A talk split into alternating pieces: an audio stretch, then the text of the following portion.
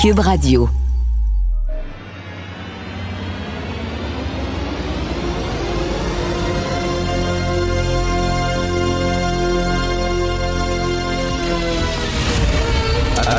Attention, cette émission est laissée à la discrétion de l'auditeur. Les propos et les opinions peuvent choquer. Peuvent choquer. Oreilles sensibles s'abstenir. Richard Martineau. Martino. Un animateur pas comme les autres. Richard Martineau. Cube Radio. Bonjour, bon jeudi. Merci d'écouter Cube Radio. Hier, je suis allé voir le match de soccer du CF de Montréal qui a perdu.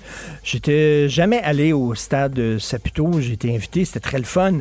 Euh, par contre, euh, me- aller là, me stationner, attendre pour rentrer dans le stationnement. Et puis après ça, à la fin, euh, trouver mon auto et sortir du stationnement, ça a pris plus de temps que la durée du match. Vraiment, là, ça a pris plus de temps. C'est bloqué, bloqué, bloqué partout. Ça n'a aucun maudit bon sens. Euh, on dit beaucoup ces temps-ci euh, que Montréal est violente.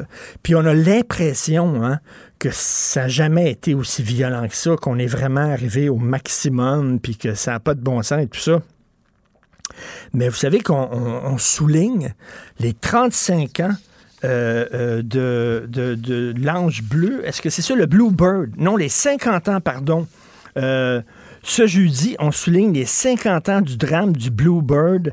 C'est un incendie en 1972. En fait, c'était un bandit, littéralement, qui a fermé les... qui a barré les...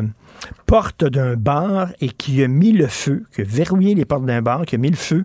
Et là, euh, il y a plein de gens qui sont morts là-dedans. Écoutez, il y a eu des bandits en tabarnouche dans les années 50. On dit que ça n'a pas de bon sens, les fusillades actuellement, ce qui se passe. Mais rappelez-vous, dans les années 50, là, avec, euh, excusez-moi, dans les années 70, lorsque j'étais ado, dans les années 70, des gars comme Richard Blas, comme euh, Messrine Blas, c'était un super gros bandit, il se faisait photographier avec euh, euh, des carabines dans chaque main, avec des ceintures de balles autour de lui, comme si euh, c'était un guérilla de, de Pancho Villa. Et il envoyait ses photos aux, aux journaux. C'était à l'époque des vols de banque, ça se tirait dans la rue. il y avait des feux aussi criminels avec des morts et tout ça. C'était élevé, Montréal, dans les années 70 aussi. On oublie beaucoup ça en disant ça n'a pas de sens, la violence qu'il y a là. Mais en fait, vous savez, c'est peut-être là on est dans la, dans la normalité. Euh, toutes les grandes villes américaines ont des problèmes de criminalité. Peut-être que c'était la, la parenthèse heureuse qu'on pourrait dire entre les années 70 où il y avait beaucoup de criminalité, il y avait des gangs, il y avait des gros bandits, il y avait des vols de banque, etc. Et après ça, ça s'est calmé.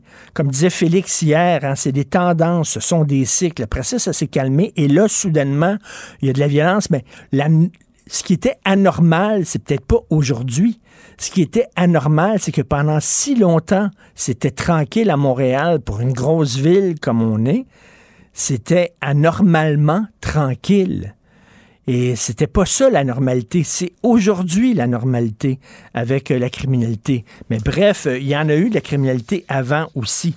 Et euh, en 2010, donc il y a 12 ans, il y a Steven Pinker.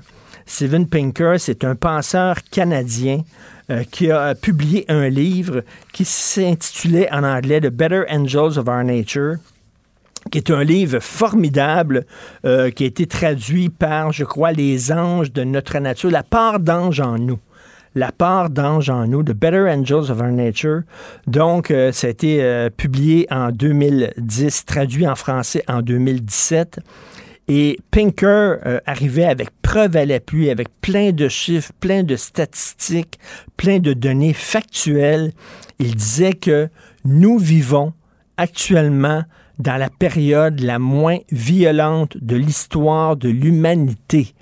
Alors, si vous voulez euh, monter dans une machine à voyager dans le temps et en disant, moi, j'étais cœuré de la violence, euh, les armes à feu et tout ça, amenez-moi à la période où c'est peut-être le plus, le plus calme, où il y a moins de criminalité, mais c'est aujourd'hui. c'est là. Et Pinker arrive avec tous les chiffres. Euh, par exemple, les guerres, il n'y a plus de guerre mondiale. Comme il y a eu au 20e siècle. Maintenant, oui, il y a des guerres, mais ce sont des conflits locaux. Euh, il y a moins de morts, il y a moins de guerres tribales, il y a moins d'homicides, il y a moins de châtiments cruels. Pourtant, hein, il me semble que régulièrement dans les journaux, euh, on voit dans les CHSLD, il y a des enfants battus, la DPJ, etc. Il y a moins. En général, lui, il voyait les tendances lourdes. Tu sais, c'est comme les gens disent il fait froid aujourd'hui, puis on nous dit que la, planète se réchauffe. C'est pas vrai. Aujourd'hui, j'ai froid. Non, non, vous faites la différence. Vous faites pas, euh, vous faites pas la distinction entre la météo et le climat. Le climat, c'est les tendances lourdes.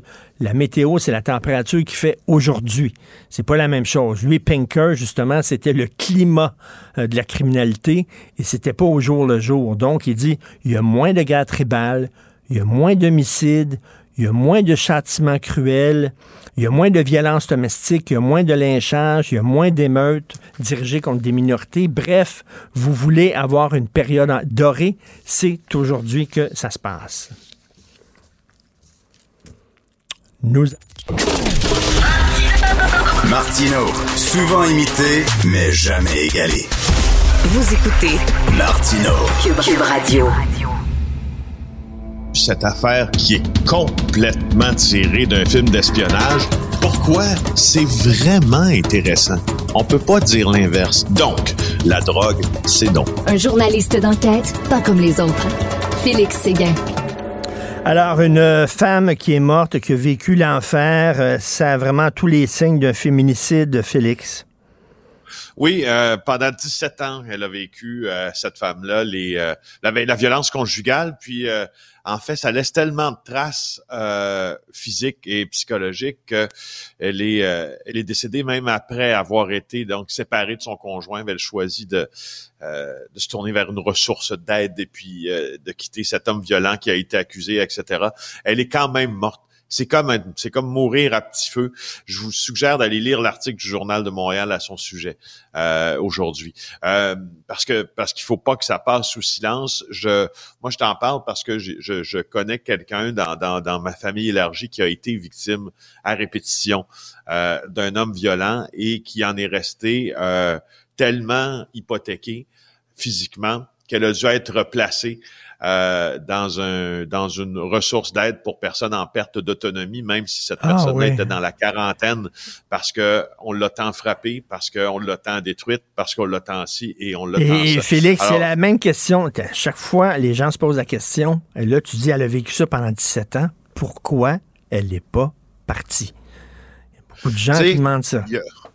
Richard, il y a eu, il y a, c'est c'est un clin d'œil que je veux euh, que, je, que, je, veux bien qu'on le perçoive euh, de la bonne manière. C'est pas un clin d'œil humoristique que je vais faire, mais euh, quand les gens disent ça en regardant une situation de l'extérieur, des fois, dans des scènes de films, hein, on, on, voit surtout dans des scènes de films criminels, quelqu'un qui est dans une situation difficile, puis une autre personne qui la questionne en disant pourquoi tu n'as pas fait ci ou tu n'as pas fait ça. Alors, le principal protagoniste tend ses souliers à la personne qui la questionne et il lui dit Walk in my shoes. Alors, mm. tu peux pas juger, tu, tu, on sait pourquoi, mais on ne peut pas juger de la raison pour laquelle une personne ne sort pas de cette spirale. Mais, mais, mais souvent, souvent, c'est ces gars-là, justement, qui battent leurs femmes, ce sont des grands manipulateurs. Ils savent comment manipuler psychologiquement ces femmes-là. Oui, ben c'est justement, c'est euh, c'est justement, ça fait partie de la raison pour laquelle il y a des femmes qui, qui demeurent euh, dans cette spirale-là. Alors allez lire ça aujourd'hui. Euh, je voulais passer l'essentiel aujourd'hui de la chronique, Richard, à te parler des violences contre contre les politiciens, oui. si tu le veux bien, parce que Je, je, je sais que ça te ça te rejoint beaucoup parce que ça a un lien direct évidemment avec la liberté d'expression dans ce, dans ce cas-ci, c'est même la liberté d'un exercice démocratique je, je, écoute, comme tu sais, euh, tu l'as déjà été, je l'ai déjà été. Les menaces de mort, euh, on, on, connaît, on se fait une carapace. Des fois, on porte plainte. Des fois, on porte pas plainte parce qu'on passerait notre vie au commissariat de police en train de remplir des rapports et on n'a pas le temps. Puis le temps, c'est de l'argent. Puis euh, quand, quand on regarde euh, ce, que, ce qu'il faut entrer dans, dans les coffres de la famille à la fin du mois, j'ai pas, pas le temps de prendre trois jours off, moi, pour juste faire des dépositions. Alors, tu sais, des fois, c'est aussi clair que ça euh, et simple que ça. Dans le cas euh, d'Enrico Ciccone puis de Marois Risky, euh, moi, je, je, leur envoie en fait euh, tout notre soutien parce que quand j'ai vu hier, surtout les images du bureau de comté en fait d'Enrico Ciccone, ça, ça a suscité chez moi plusieurs questions. Il n'y a aucun, il y a, dans, dans, en aucun cas Enrico Ciccone a été présumé être près d'un groupe criminel ou quoi que ce soit, puis être lié à, tu sais, rien, rien, rien. Sauf que ce, que ce que je trouve curieux, c'est que le, le, le, vol qui a eu lieu dans son bureau de comté porte la signature de gens qui sont extrêmement euh, précis, planificateurs et qui Oups, on a perdu Félix, malheureusement. Euh, le courant ne passe plus entre lui et nous. Mais euh, il y a un gars qui m'a arrêté hier, j'en parlais tantôt à Philippe Vincent Foisy, puis il dit, moi, j'appelle souvent les politiciens, puis je les engueule, puis je les traite de manger une marde, tout ça, mais je vais pas jusqu'à les menacer. Ah, bravo! Ben, il les menace pas. Il fait rien que les engueuler, les traiter de bandits, de crosseurs puis de manger de merde. Ben, selon moi, c'est la, ça fait partie du problème aussi, là. Essayez-vous d'y aller comme politicien, hein? Vous chialez contre les politiciens, mettez vos patins puis sautez sa glace. Présentez-vous, hein? on va voir, faites du porte-à-porte, embrassez des bébés, euh, prenez tous vos week-ends pour aller dans des soupers spaghettis, pour essayer de parler aux gens. Euh, soyez derrière votre chef en souriant, même si vous n'êtes pas toujours d'accord avec lui. Euh, passez vos soirées, vous voyez pas vos enfants, vous voyez pas votre conjoint puis votre conjointe. C'est un job qui est extrêmement difficile. L'affaire, c'est que bientôt, il n'y a plus personne qui va vouloir aller en politique en disant fuck off, ça ne vaut plus la peine, absolument pas. C'est pas vrai que je vais aller en politique puis que je vais me faire engueuler 24 heures sur 24, n'est-ce pas, Félix? C'est ça le ben résultat. oui, non, non. Ben, justement, puis c'est bon, euh, il y, a cet aspect-là, puis cet autre cet autre aspect qu'il faudra élucider aujourd'hui, c'est qui peut bien en, qui peut bien avoir autant d'intérêt à mettre la main sur les ordinateurs, les laptops, les portables plutôt, euh, d'un député, euh, qui peut avoir intérêt à kidnapper aussi euh, l'ordinateur qui constitue le serveur donnant accès aux caméras. franchement, cette, immense, je ne sais pas si, entendu le dire, mais le privilège parlementaire, là, il est bafoué là, dans sa version la plus euh, primaire là, avec cette, cette action-là.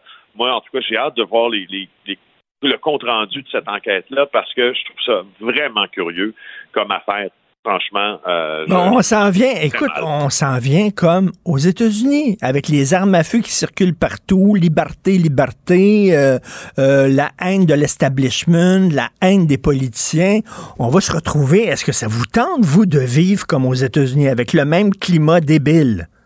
Voyons. Ben, justement, mais en fait, tu sais, quand tu dis ça, moi, je peux te le dire, je peux te le dire avec, avec des chiffres, là.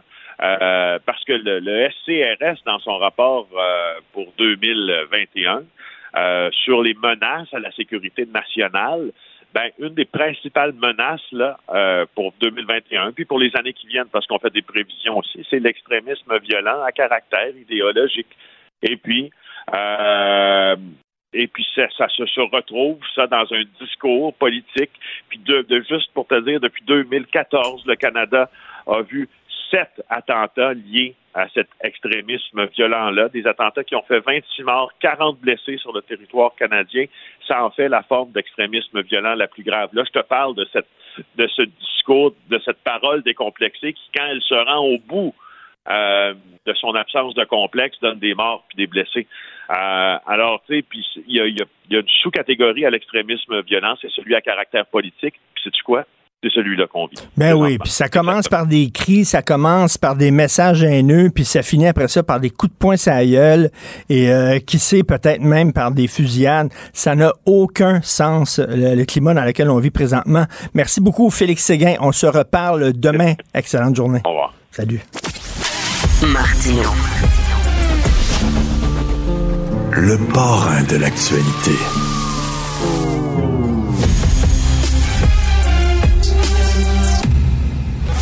Radio. Cube Radio. Cube Radio. En direct à LCN. Salut Jean-François.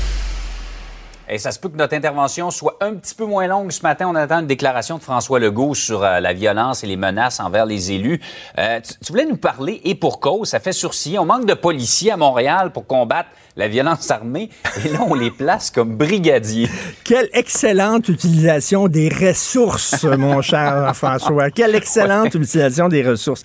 Ça m'inspire une chanson. Si tu permets, est-ce que je peux oh. chanter? Ah oui? Alors, ben inspiré oui, d'un classique très connu. Alors, il manque de brigadiers, chère Élise, chère Élise, il manque de brigadiers. Prends des policiers, chère Eugène, chère Eugène, prends des policiers. Mais il manque de policiers, chère Élise, chère Élise, mais il manque de policiers. Ben, prends des profs, chère Eugène, puis après ça, il manque de profs, ben, on va prendre des... Tu sais, c'est vraiment délirant. Lorsque j'étais jeune... au secondaire, j'avais un orienteur au secondaire. Je pense qu'il travaillait pour l'armée canadienne.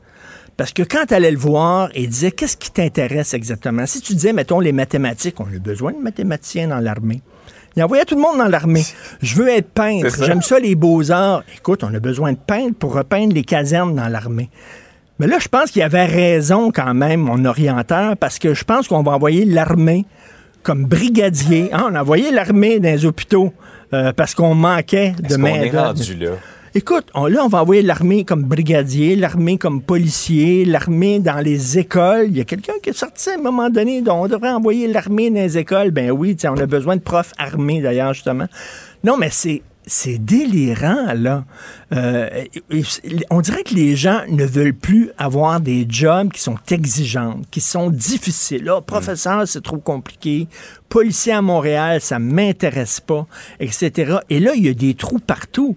Et tu sais, les gens, il y a un lien. Là, les gens qui chialent tout le temps contre les politiciens, c'est tous des bandits, puis c'est tous des arnaqueurs, puis tout ça mettez vos patins, vous, puis présentez-vous en politique. Sautez sa glace. Mm -hmm. euh, les professeurs, là, ça se plaint la bouche pleine, ça a deux mois de congé chaque année, puis ça se plaint tout le temps. Ouais, vous avez de la difficulté avec vos deux enfants. Restez dans une classe mmh. avec 28 enfants, vous, des cas durs, puis tout ça, vous allez délirer ouais. après une demi-journée crime. Tu sais, à un moment donné, là, ça n'a aucun sens, euh, la société dans laquelle on est, mais c'est vraiment extrêmement inquiétant. Donc, euh, on n'a pas le choix. On prend des policiers pour traverser les, les, les jeunes alors que ça se tire dans les rues de Montréal. Ben oui. Et pourtant, Richard, euh, il y a des cadets à Montréal, euh, des cadets de la police qui, qui, pourraient faire le travail de brigadier. Je lance ben, ça comme ça. Ben, oui, sans je faire sais venir pas, l'armée, des, comme des, tu disais. Des gens à la retraite ou... Euh, mais je, je sais pas. des solutions. Tu sais, le jeu là, où tu as un paquet de carrés, puis un carré qui est libre. Hum puis tu mets ouais. le carré là, puis il faut que tu tasses l'autre carré, puis tu tasses l'autre carré. C'est vraiment ça, là. On, dit, on, on envoie on les policiers. jamais. Les policiers comme brigadiers, les profs comme policiers, les serveurs comme euh, profs. les... ça va s'arrêter. C'est vraiment pas évident. Et par ailleurs, Hey, un sujet vraiment, vraiment inquiétant. Encore de la maltraitance en CHSLD. On en a des exemples ces jours-ci. Et euh, on a montré des images, on peut voir entre autres dans le journal de Montréal euh, des images sur le site internet en fait euh, du journal, des images de ce cas de maltraitance au Floralie, c'est un CHSLD à la salle. Et c'est extrêmement dur ces images-là, ça fait vraiment mal, mais il faut les montrer. Hein, parce que comme disait Yvon Deschamps, on veut pas savoir, on veut voir, mais quand tu vois ça, tu dis c'est-tu Dieu possible, Jean-François? Et là, on va nous sortir, ah oui, mais on court partout, on n'a pas le temps de s'occuper de nos patients, euh, on est vraiment pressé comme des citrons. Je m'excuse, c'est inacceptable. Vraiment des mmh. couches souillées. Écoute, la dame, elle a été interviewée là, par plusieurs journalistes. Elle a été interviewée ici à Cube Radio. Euh, la sœur de cette femme-là, déficiente intellectuelle, ouais. qui est au Florelli, elle pensait que sa sœur avait des bleus sur les pieds, sur la plante des pieds. Elle pensait qu'elle avait des bleus. C'était de la crasse. C'était de ah. la crasse noire, les couches souillées, les draps souillés avec des excréments dedans. Laisser une dame qui, qui a 50 ans, qui souffre de déficience intellectuelle, on est-tu rendu... Les gens qui travaillent dans ce CHSLD-là, vous voyez ce qui se passe et vous acceptez ça. Vous retournez travailler le lendemain, puis vous dites rien. Et il y a eu des plaintes pendant près d'un an. Cette dame-là, cette sœur, la sœur de cette femme-là, Mm. s'est plainte. Puis il n'y a rien eu, strictement rien. Et les gens qui gèrent les CHSLD comme ça et qui utilisent euh, les, les, les, les, les personnes vulnérables rien que pour faire du cash, rien que pour faire du fric. Pour eux autres, c'est comme des poules que tu mets dans un poulailler. Là. Ah ouais, pond tes œufs, puis c'est tout. Là. Puis je m'en fous, tu me rapportes de l'argent, etc. C'est épouvantable ce qui s'est passé là. Et c'est les plus vulnérables, c'est les gens qui peuvent pas se défendre, c'est les gens qui peuvent pas sortir dans la rue ça. avec des pancartes. là.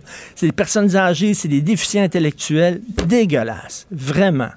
Absolument. Il y avait une sorte de loi du silence. En plus, les familles faisaient des plaintes, essayaient d'avoir de l'information sur ce qui était arrivé. On ne pouvait pas leur parler, on ne pouvait pas donner le nom des, des, euh, des préposés. Et là, ce qu'on veut, quelque là, chose, ce qu'on veut, c'est qu'à un moment donné, qu'il y a des gens soient imputables, puis qu'à la limite, c'est des Ouais. peines de prison, maudit, c'est de la maltraitance. Là. Ben non, on va dire, c'est de la faute d'un, c'est de la faute de l'autre, c'est, le système, comme on dit en anglais, shit happens.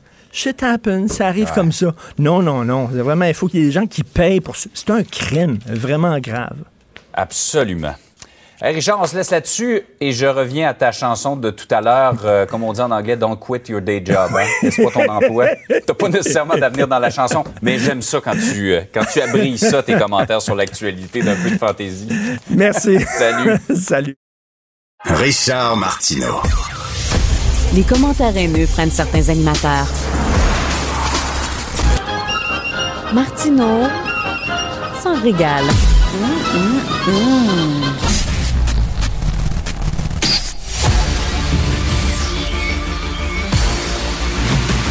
Jean-François Lisée, On va juste dire qu'on est d'accord. Thomas Mulcair. Je te donne 100 raison. La rencontre. C'est vraiment une gaffe majeure. Tu viens de changer de position. Ce qui est bon pour Pitou est bon pour Minou. La rencontre. Lisée. Mulcair. Alors, Jean-François, le National Post publie les résultats d'un sondage, les euh, provinces les mieux aimées et les moins aimées par les Canadiens. Et évidemment, la province la moins aimée, on pourrait dire même la plus détestée au Canada, c'est le Québec. Et je soupçonne, Jean-François, l'équipe éditoriale du National Post sourire et être tout excité de mettre ça en première page de leur journal. Ils étaient tellement contents. C'est pas- sais pas s'ils pensaient que c'était une nouvelle. C'est sûr qu'à chaque fois qu'on pose cette question-là, qui vous aimez le mieux, puis qui- vous aimez le, le moins, ça va ressortir. C'est pas. euh, alors donc, euh, poser la question, c'est vouloir, euh, c'est vouloir publier la réponse. Ben oui. On, on doit dire que c'est la Colombie-Britannique qui est la plus aimée de toutes les provinces. C'est le choix de 30% des Canadiens et ils l'aiment en particulier à cause de sa géographie et de son paysage. Maintenant, parmi les provinces les moins aimées, on n'est pas tout seul à être moins aimé. Hein. 10% n'aiment pas l'Alberta, euh, 10% n'aiment pas le Nunavut, 8% n'aiment pas la Saskatchewan, mais nous, on est à 21% Donc, on est moins aimé par deux fois plus de gens que l'Alberta. Et euh, on se distingue. On est numéro un. On est une société distincte. Ça, c'est prouvé. Maintenant, pourquoi est-ce qu'ils nous aiment pas? Dans, dans les autres provinces qui sont pas aimées? Ils disent ben euh, c'est plate, c'est boring. Tu sais, bon, 60% des gens qui aiment pas la Saskatchewan, ils disent euh, c'est ennuyeux. Euh, même chose pour le Manitoba, c'est très ennuyeux. Nouveau-Brunswick aussi est considéré comme ennuyeux. Il y en a qui sont trop loin, comme l'île du Prince-Édouard. Il y a rien à faire en Saskatchewan. Ça coûte trop cher. Colombie-Britannique coûte trop cher. 78% des gens qui ont choisi de dire qu'ils n'aimaient pas ça, c'est trop cher. Et puis, euh, en Ontario, ben, c'est pas relaxant. C'est relaxant. Mais nous, nous, la raison principale pour laquelle les gens qui ne nous aiment pas ne nous aiment pas, parce qu'il y a des gens qui nous aiment quand même, mais ceux qui nous aiment pas, la raison pour laquelle ils n'aiment pas le Québec, c'est à cause des gens. C'est les gens. C'est pas les paysages, c'est pas que c'est cher, c'est pas que c'est ennuyeux. C'est à cause de, c'est à cause de, de gens comme toi, Richard. Toi, bon, qui, qui aiment pas. Alors, c'est quand même assez clair. Euh, il y a d'autres questions aussi en disant est-ce que vous êtes d'accord avec les, les demandes de changement à la Constitution du Québec et de l'Alberta?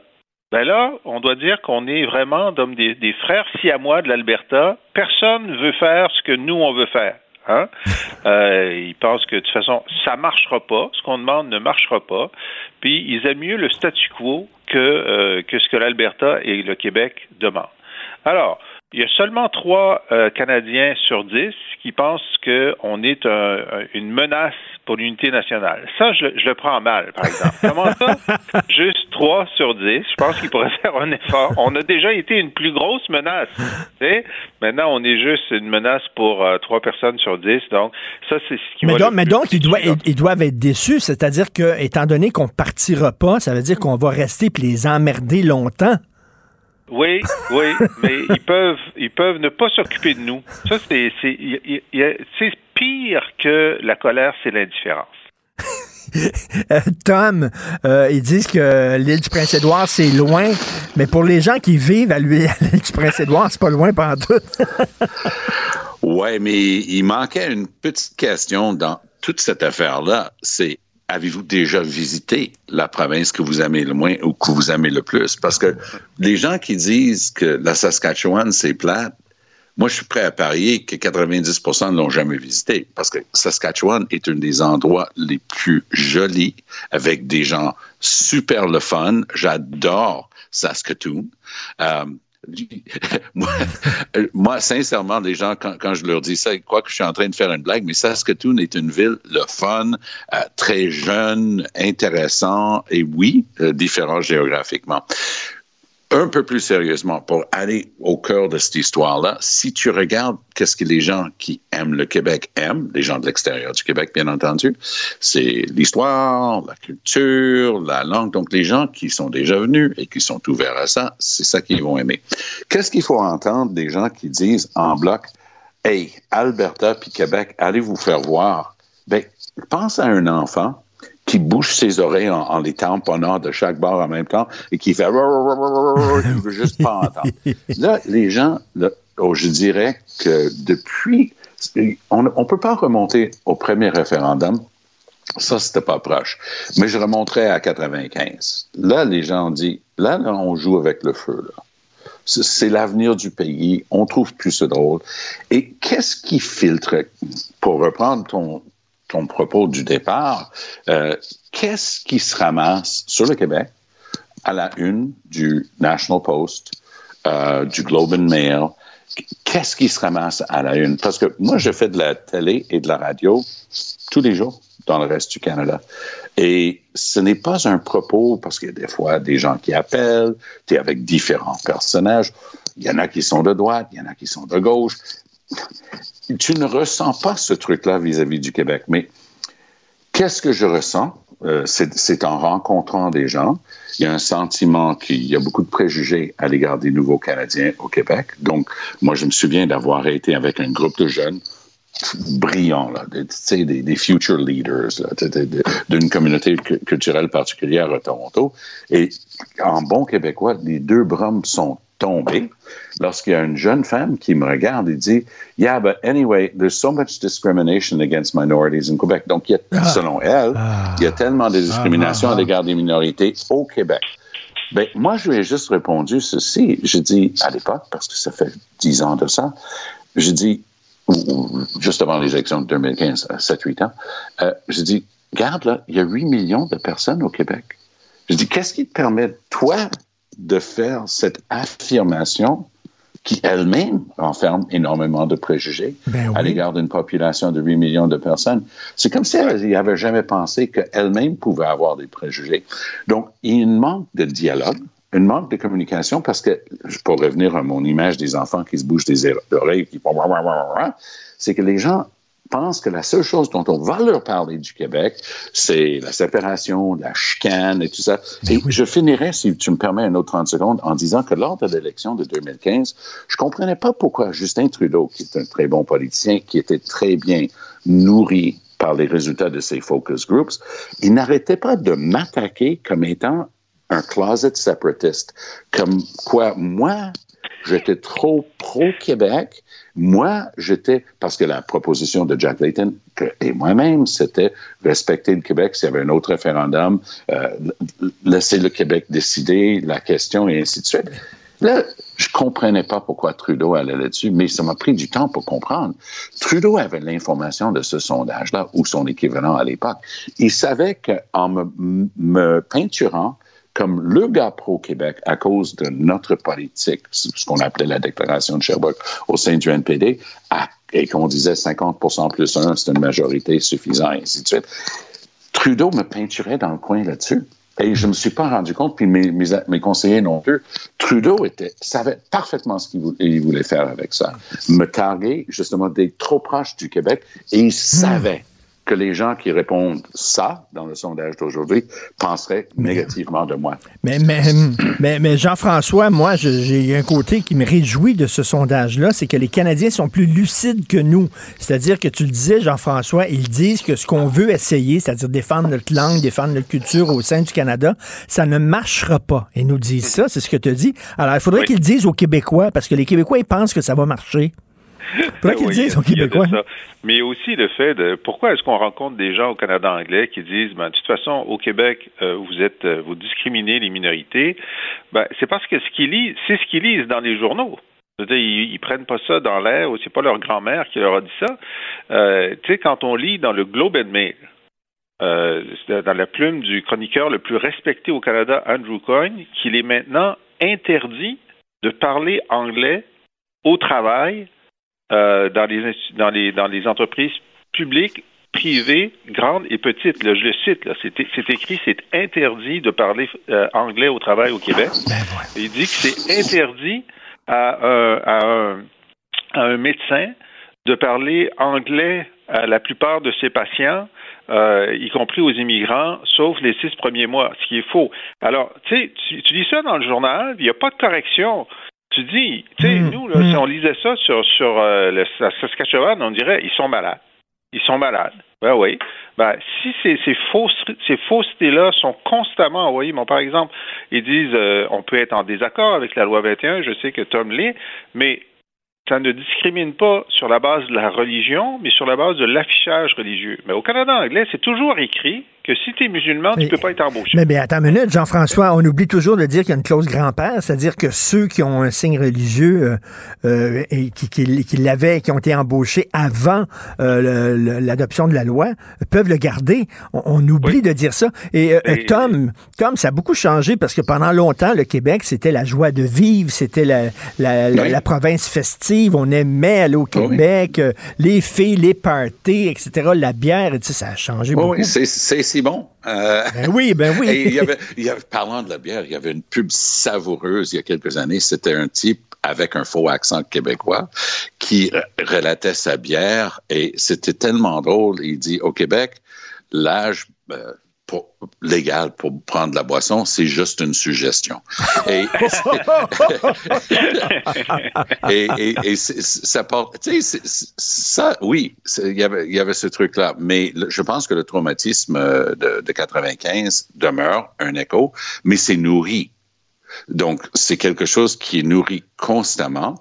Et comme je dis, il y a presque jamais de bonnes nouvelles qui sortent du Québec qui va se ramasser à la une, euh, ni de l'un ni de l'autre. Alors, euh, je dis, je parle des deux journaux-là. Le Toronto Star est une bête un petit peu à part, euh, un petit peu plus progressiste qui, qui pourrait avoir, selon la journée et l'interlocuteur, un petit peu plus de chance. Mais les deux principaux dont on parle, le National Post et le, Globe and Mail, bonne chance de trouver quoi que ce soit de, positif sur le Québec. Et Jean-François, en terminant, je sais que vous vouliez parler de GNL, mais on n'aura pas le temps d'en parler, puis je veux vraiment en parler en long et en large. Donc, on en discutera demain, euh, Tom, de ça. Et, euh, Mais en, terminant, euh, Jean-François, je pense que les gens du National Post, avant même que de recevoir les résultats du sondage, savaient c'était quoi. oui, mais c'est un sondage qu'on peut faire à, tous les cinq ans, puis on va avoir à peu près la même, la même réponse. L'intérêt, c'est de voir si, ben ça, si ça empire ou si, si, ça s'améliore. Mais c'est ça, c'est le genre de sondage. Tu connais la réponse. Tout à fait. Ben, ben, c'est très intéressant parce que j'ai posé la question à une experte ce matin. Et elle, m'est revenue en disant à quoi il jouait en construisant ce sondage de cette ben manière-là. Et je pense que Jean-François vient de le dire. C'est-à-dire, c'était une commande pour recevoir cette réponse-là. Et tout à fait. Et pour plaire à leurs lecteurs en disant ça, ils vont aimer ça, nos ben, lecteurs canadiens. renforcer les préjugés. Et renforcer les préjugés. Merci à vous deux. On se reparle demain, Tom et Jean-François. Salut. Salut. Joignez-vous à la discussion. Appelez ou textez le 187 Cube Radio 1877 827 2346. Alors, euh, j'ai interviewé euh, Raphaël Fievé euh, cette semaine. Vous savez, c'était ce gars-là qui devait être candidat pour Québec solidaire dans l'Assomption et on lui a demandé de se tasser parce qu'il avait, entre autres, commenté favorablement une de mes chroniques où je parlais favorablement de Mathieu Boccoté et c'est épouvantable, ça n'a pas de sens, c'est un crime de lèse-majesté pour le Québec solidaire. On l'a tassé. Et là, hier, coup de théâtre quand même, il y avait Paul Saint-Pierre Plamondon, chef du PQ, qui avait l'air de, l'oiseau qui avait avalé le chat hier, avec un sourire, puis était tout content de présenter à ses côtés Raphaël Fievé, qui va être euh, maintenant euh, bénévole pour la campagne du PQ. Paul Saint-Pierre Plamondon est avec nous. Bonjour, Monsieur euh, Plamondon. Salut, comment ça va? Ça va très bien. Vous aviez l'air content. C'était comme vous êtes payé à la traite hier. Là. dire ça.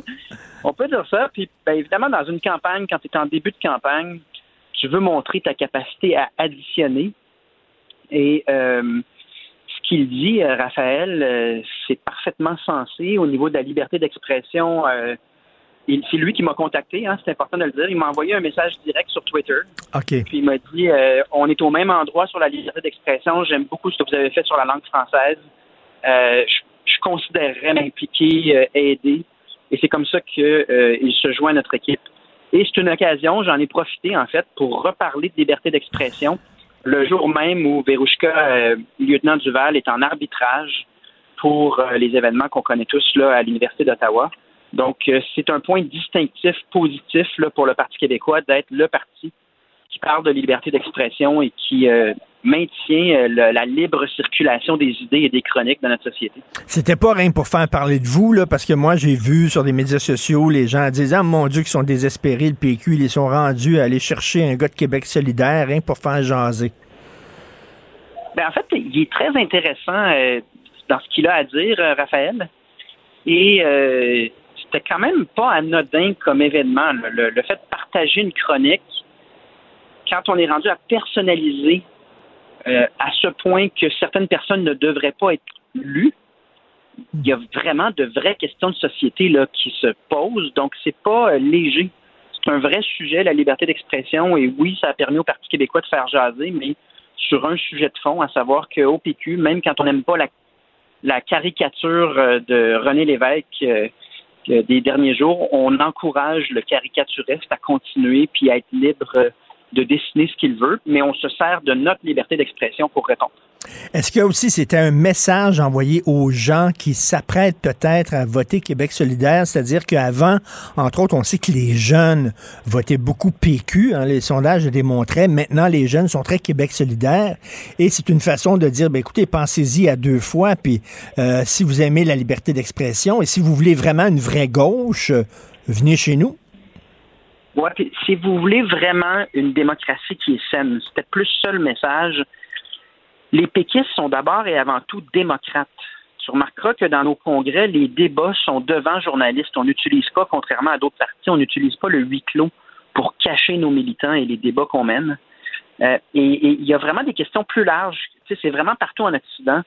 On voit une polarisation grandissante des idéologies de plus en plus radicales qui s'imposent par l'intimidation idéologique. Une des techniques de l'intimidation idéologique, c'est d'interdire des gens, d'interdire des chroniques, de, même être publiées tellement la personne qui a écrit la chronique n'aurait plus le droit de, ne, serait pas à la hauteur de la pureté idéologique qu'on veut euh, ou du conformisme idéologique qu'on veut imposer dans, une mouvance. Donc, euh, toutes ces questions-là, ce sont de vraies questions. Et chez les jeunes, je pense que c'est un sujet qui intéresse à savoir où vont nos démocraties, puis quelles valeurs fondatrices de la démocratie on veut mettre euh, de l'avant, qu'on veut préserver si on veut euh, conserver euh, le principe de démocratie. Mais là, quand même, reste que M. Raphaël Févé s'était présenté comme candidat pour Québec solidaire. Là, maintenant, il est au PQ. Euh, le message, c'est quoi? C'est rendu un parti de gauche, le PQ, c'est ça? Parce que des fois, lorsque je vous entends parler, je me dis, oh mon Dieu, il est quand même assez euh, centriste, un peu même centriste conservateur, un peu, le M. Plamondon. Et là, soudainement, aller chercher quelqu'un de Québec solidaire, c'est de courtiser la gauche. Vous êtes rendu un parti de gauche? on va rassembler large au Parti québécois parce que le fondement, c'est l'indépendance du Québec. Je l'ai dit souvent dans la chiffrerie, j'ai continué à le répéter. Il y a de la place pour tout le monde au Parti québécois parce qu'il y a un destin, un projet de société qui nous attend, puis si on veut y arriver, va falloir être capable de rassembler de tous les côtés. Et donc, c'est ce que j'ai dit hier. J'ai rappelé la parole de Parizeau que le dernier entrée laisse la porte ouverte. Et on a cette capacité à rassembler les générations. On sait que d'autres partis se spécialisent dans le fait d'opposer une génération contre l'autre. On est capable de parler de manière plus large parce qu'on a un projet de société précis, emballant, réalisable. Euh, et des questions aussi comme la défense du français. Euh, Raphaël a été très, très explicite. Il dit, tu sais, moi, je viens d'obtenir ma citoyenneté. Je suis d'origine belge, puis j'ai choisi le Québec parce que c'est un, une terre de, francophone. Ben, je veux que le, ce que le PQ dit sur le français m'interpelle, puis comme Québécois d'adoption, j'ai du temps pour militer pour le français. On porte des sujets qui peuvent rassembler très large, et il faut que la porte soit ouverte au Parti québécois. Il faut démontrer la capacité d'additionner dans toutes les générations, dans toutes les régions, dans tous les profils. Mais là, euh, il sera pas candidat, là, parce qu'il y a quelqu'un qui me dit, hey, il va être candidat pour le PQ. Je dis, non, non, non, regarde, il va être bénévole. Il va être bénévole. C'est ça, il va être bénévole. Donc, mais de faire un point de presse avec un gars qui dit, mais moi, je vais être bénévole, puis je vais aider le PQ à sa campagne. Il y en a des centaines de bénévoles à travers le Québec. C'était pas un peu trop, peut-être, là? Parce qu'on avait ben l'impression, quand vous voyez à côté, là, on avait l'impression, ben ça y est, il, va, il est en train de présenter un candidat. Oui, mais c'était pas anodin. Ce qui s'est passé pour Raphaël, ce qu'il a vécu, puis il parlait là, de, du fait qu'on essaie de l'obliger à publiquement montrer repentance pour le partage d'une chronique de Richard Martineau. C'est pas un fait anodin. Et le fait qu'on est capable d'additionner, ça non plus, c'est pas anodin en début de campagne. Et ça donc, ça ouvrait la porte à un message clair du Parti québécois en faveur de la liberté d'expression. C'était ça le sujet du point de presse hier. C'était pas tant l'ajout d'un bénévole que le fait que le Parti québécois a un attachement profond à la démocratie et à la liberté d'expression, ce qui n'est pas le cas de tous les partis. Euh, je me souviens, Bob Dylan avait reçu un prix à un moment donné euh, euh, d'un organisme de gauche comme étant le meilleur porte-parole de la gauche et il avait répondu, je vais dire sa réponse en anglais parce que c'est un Américain, il avait dit, For me, there's no left and right, there's only up and down. Est-ce que vous êtes d'accord avec ça? Mais je pense que c'est Bernard Landry qui disait la souveraineté pas à gauche et pas à droite est en avant. Ça ressemble étrangement. oui, c'est vrai, exactement. Mais oui, je pense qu'il faut, si on veut tourner les gens vers l'avenir, si on veut sortir de la résignation et du pessimisme, il faut être capable de parler de projets de société et d'additionner, de parler au plus grand nombre possible. Et c'est un peu le caractère triste de, l'époque actuelle, c'est qu'il y a beaucoup d'invitations à se fragmenter, à se diviser, à se catégoriser par petits groupes, les uns contre les autres. La campagne qu'on mène, puis le message du Parti québécois est complètement à l'opposé, en disant, en fait, on peut s'unir. On est des millions, plus de 2 millions à être indépendantistes. On est encore plus nombreux à se soucier qu'à s'inquiéter de l'avenir de la langue française. On est nombreux, encore plus nombreux, j'imagine, à vouloir laisser aux prochaines générations un environnement qui est viable, je peux en nommer plein des sujets comme ceux-là qui peuvent nous unir. Et c'est la mm. campagne qu'on mène. On dit aux gens, si on a tout ça en commun, on n'est pas obligé de choisir la résignation et le déclin. On a le droit de choisir l'espoir, puis on peut s'unir autour de ça. Et euh, c'est le genre de message que je vais envoyer tout au long de la campagne. Et est-ce que vous en recevez, vous, des menaces de mort? Parce que, euh, bon, vous l'avez dit qu'on vous a demandé de porter une veste par balle. Euh, vous en recevez encore beaucoup? Ben, je précise, on, ne m'a pas demandé de la porter. Je l'ai avec moi. Et si la Sûreté du Québec juge que c'est nécessaire ou que c'est approprié, ils, vont me faire la demande, mais je ne la porte pas. mais, mais, quand même, ça montre quand même dans, quel climat on vit. Ben Hier, il y a un gars ben qui m'a accroché sa rue Sainte-Catherine, puis c'est tous des crosseurs, puis c'est tous des bandits, puis ils nous volent toute, toute la gang, puis c'est un serpent cinq têtes, les cinq parties, puis tout ça. C'était du délire total, c'est la désinformation en ligne qui est à l'origine de ça. Et tant qu'on n'aura pas réglementé puis qu'on n'aura pas, pas une, réflexion sur la désinformation par des comptes fictifs, par des robots, puis je sais pas ça remonte à où, parce qu'on sait que notamment la Russie est très active dans euh, des opérations de déstabilisation des, des démocraties occidentales. Mais tant qu'on n'aura pas traité cette question-là, la désinformation va créer un climat très, très polarisé. Puis évidemment que les groupes les plus idéologiques profitent de la polarisation sur les médias sociaux. Ça, c'est comme une loupe sur ceux qui ont un discours radical. Et, c'est là que moi, je me sens comme dixième chef de l'histoire du Parti québécois, je me sens la responsabilité de complètement changer de registre et de dire aux gens, on est capable d'arriver avec des solutions intelligentes et de s'unir autour de ça. On est capable de se serrer les coudes au Québec à un moment de notre histoire où il n'y a rien de certain. Mais au Québec, c'est l'objet de ma chronique d'aujourd'hui. Les, les, enfants, lorsqu'ils ferment les yeux, ils pensent que le monde disparaît. On était un peu comme ça au Québec, c'est-à-dire que la question nationale, ça n'existe plus. C'est plus là, c'est pas important. On s'est fermé les yeux. Elle, elle Donc, vous, votre rôle, c'est de dire non, la question nationale est encore importante, mais on dirait que on dit c'est réglé, ça. C'est des, des, vieilles questions. on est ailleurs, comme il disait. Là, comme, euh, mais il faut voir clair faut voir clair, c'est que c'est une tentative de nous endormir. Puis quand moi, je parle de la question nationale, puis je parle du français, moi, je le vois que la population me répond. Puis je le vois que les Québécois sont des millions à réagir en disant ça nous tient à cœur.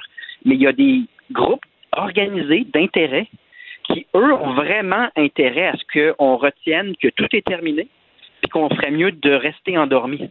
Et il y a des partis politiques dont la spécialité, c'est de nous inciter à la résignation et à rester endormi. À nous de choisir maintenant. On a le choix. On est capable de choisir de euh, assurer un avenir à la nation québécoise. C'est un choix qu'on peut faire euh, démocratiquement. Puis le choix de l'espoir, le choix euh, de renverser le déclin du français, il y a un seul parti qui le met de l'avant, et c'est le Parti québécois.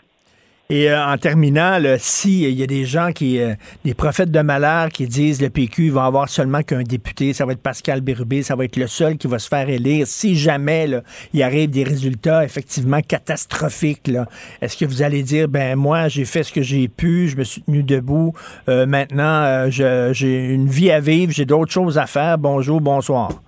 Je m'en vais comme chef de PQ. c'est pas la vérité, Richard, c'est que c'est pas ça qui va arriver. Je, le sens sur le terrain, je vois comment les gens réagissent à notre campagne. Lorsque des gens sont en politique pour de bonnes raisons et donnent leur juste, disent la vérité sur l'avenir de la nation québécoise, les gens vont répondre favorablement. Il faut faire confiance aux gens. Ils voient la même chose que ce que tu écris dans ta chronique, que ce que nous, on prône. Et la manière dont on mène une campagne est tellement authentique euh, et tellement dépourvue de peur ou de crainte. On a une tonne d'énergie à livrer dans cette campagne-là, les gens vont nous répondre favorablement en disant ces gens-là méritent d'être encouragés, ils méritent mon vote parce qu'ils nous donnent leur juste sur des choses qui me tiennent à cœur, comme le français, l'indépendance, l'environnement et d'autres thématiques que je m'apprête à, soulever. Donc, c'est ça qui, qui, à mon avis, euh, nous atteint. C'est pour ça que j'ai commencé la campagne en parlant de l'équipe Cendrillon du tournoi. C'est notre, c'est, ce qui nous attend, à mon avis. Mais Cendrillon, à minuit, hein, son carrosse s'est transformé en citrouille. Cendrillon. Oui, mais c'est pas, c'est pas Cendrillon dans le dîner, mais bien les équipes Cendrillon dans le sport, c'est-à-dire des équipes qui, au début, euh, ont peu de chances de remporter le trophée, mais qui laissent tellement tout sur la glace puis qui jouent avec une telle intensité que là, tout le monde embarque et espère qu'ils se rendent le plus loin possible. Euh, pensons aux North Stars du Minnesota en 1991 qui se sont rendus contre les Pingouins en finale. Pensons aux Canadiens de Montréal qui s'est rendu euh, contre toute attente euh, contre le Lightning en finale alors qu'il y avait de peur réussi à faire les séries.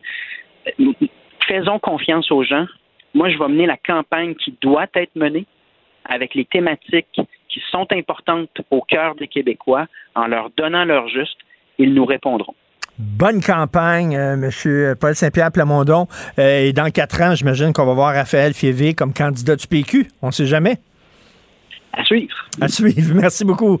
Bon restant de campagne. Bonjour, Paul Saint-Pierre Plamondon. Martino. Le préféré du règne animal. Bonjour, les petits lapins. Petit lapin, petit lapin.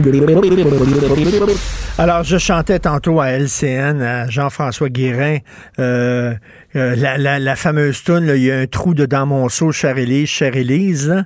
Mais bouche-le, chère Eugène. Là, c'est euh, il manque de brigadiers, chère Élise. Ben, prends des policiers, chère Eugène. Oui, mais il manque de policiers, chère Élise. Ben, prends des professeurs, chère Eugène. Oui, mais oui, il manque de professeurs, chère Élise. Mais prends des serveurs, chère Eugène. Ben oui, mais il manque des serveurs, chère Élise. On finit plus, ça n'a pas de bon sens, c'est complètement fou. Donc, on prend maintenant des policiers pour euh, faire les brigadiers dans les rues, nous allons parler avec Roger Ferland, enquêteur du service de police de la ville de Québec à la retraite. Bonjour, Monsieur Ferland. Bonjour, M. Martineau. C'est ça que ça sert, les policiers. On les a formés à Nicolette, là, puis une longue formation, tout ça, puis là, tu sors de, du, euh, de ton école de police, t'es enfin reçu comme agent, t'es content, tu vas courir après le bandit, tu vas sécuriser les gens, puis là, on te dit, toi, tu vas prendre un, truc stop, là, puis tu vas aller faire traverser les enfants de 5 ans. Effectivement, on, vit souvent une certaine désillusion quand on arrive dans la police, Martineau. Puis oui, les techniques de déshabiller Pierre pour habiller Jacques. Oui. Caroline, que dans les organisations policières, on s'en sert souvent. Ben oui. Non, mais c'est vraiment déprimant. Mais en même temps, qui veut être policier aujourd'hui? C'est ça la grande question, parce qu'il y a une pénurie de main-d'œuvre, puis chez les profs, hein, il manque beaucoup de profs. Euh, euh, euh, qui veut être prof aujourd'hui avec les parents qui débarquent et qui veulent te casser à gueule parce que tu as donné une mauvaise note à leurs enfants? Les colours, monsieur, vous n'avez pas tenu compte de ma susceptibilité, de ma religion, de ma culture, etc. C'est la même chose avec les policiers, là. C'est dur, en hein, ah, maintenant, à faire sa job quand tu es police. C'est vraiment, tu as, tout à fait raison. Tu émets un paquet de, de bons thèmes, là. La seule chose, il y a encore plein de jeunes qui sont intéressés à le faire parce que c'est un des milieux dans l'emploi qui est dans les plus contingentés, du moins au niveau de la formation. Euh. Fait à ce moment-là, euh, veux dire, je regarde pour un nombre d'admissions au collège, euh, dans certains collèges, euh, donc on a droit à 235 élèves, je pense au Cégep Garneau, ben, il va y avoir à peu près 5, 600, 700 demandes qui vont se faire. Alors, il y aurait des gens de plus, il y a encore des gens intéressés, il y a des gens qui ont envie de se dédier, malgré le fait qu'on sait qu'il y a certaines difficultés que ça apporte.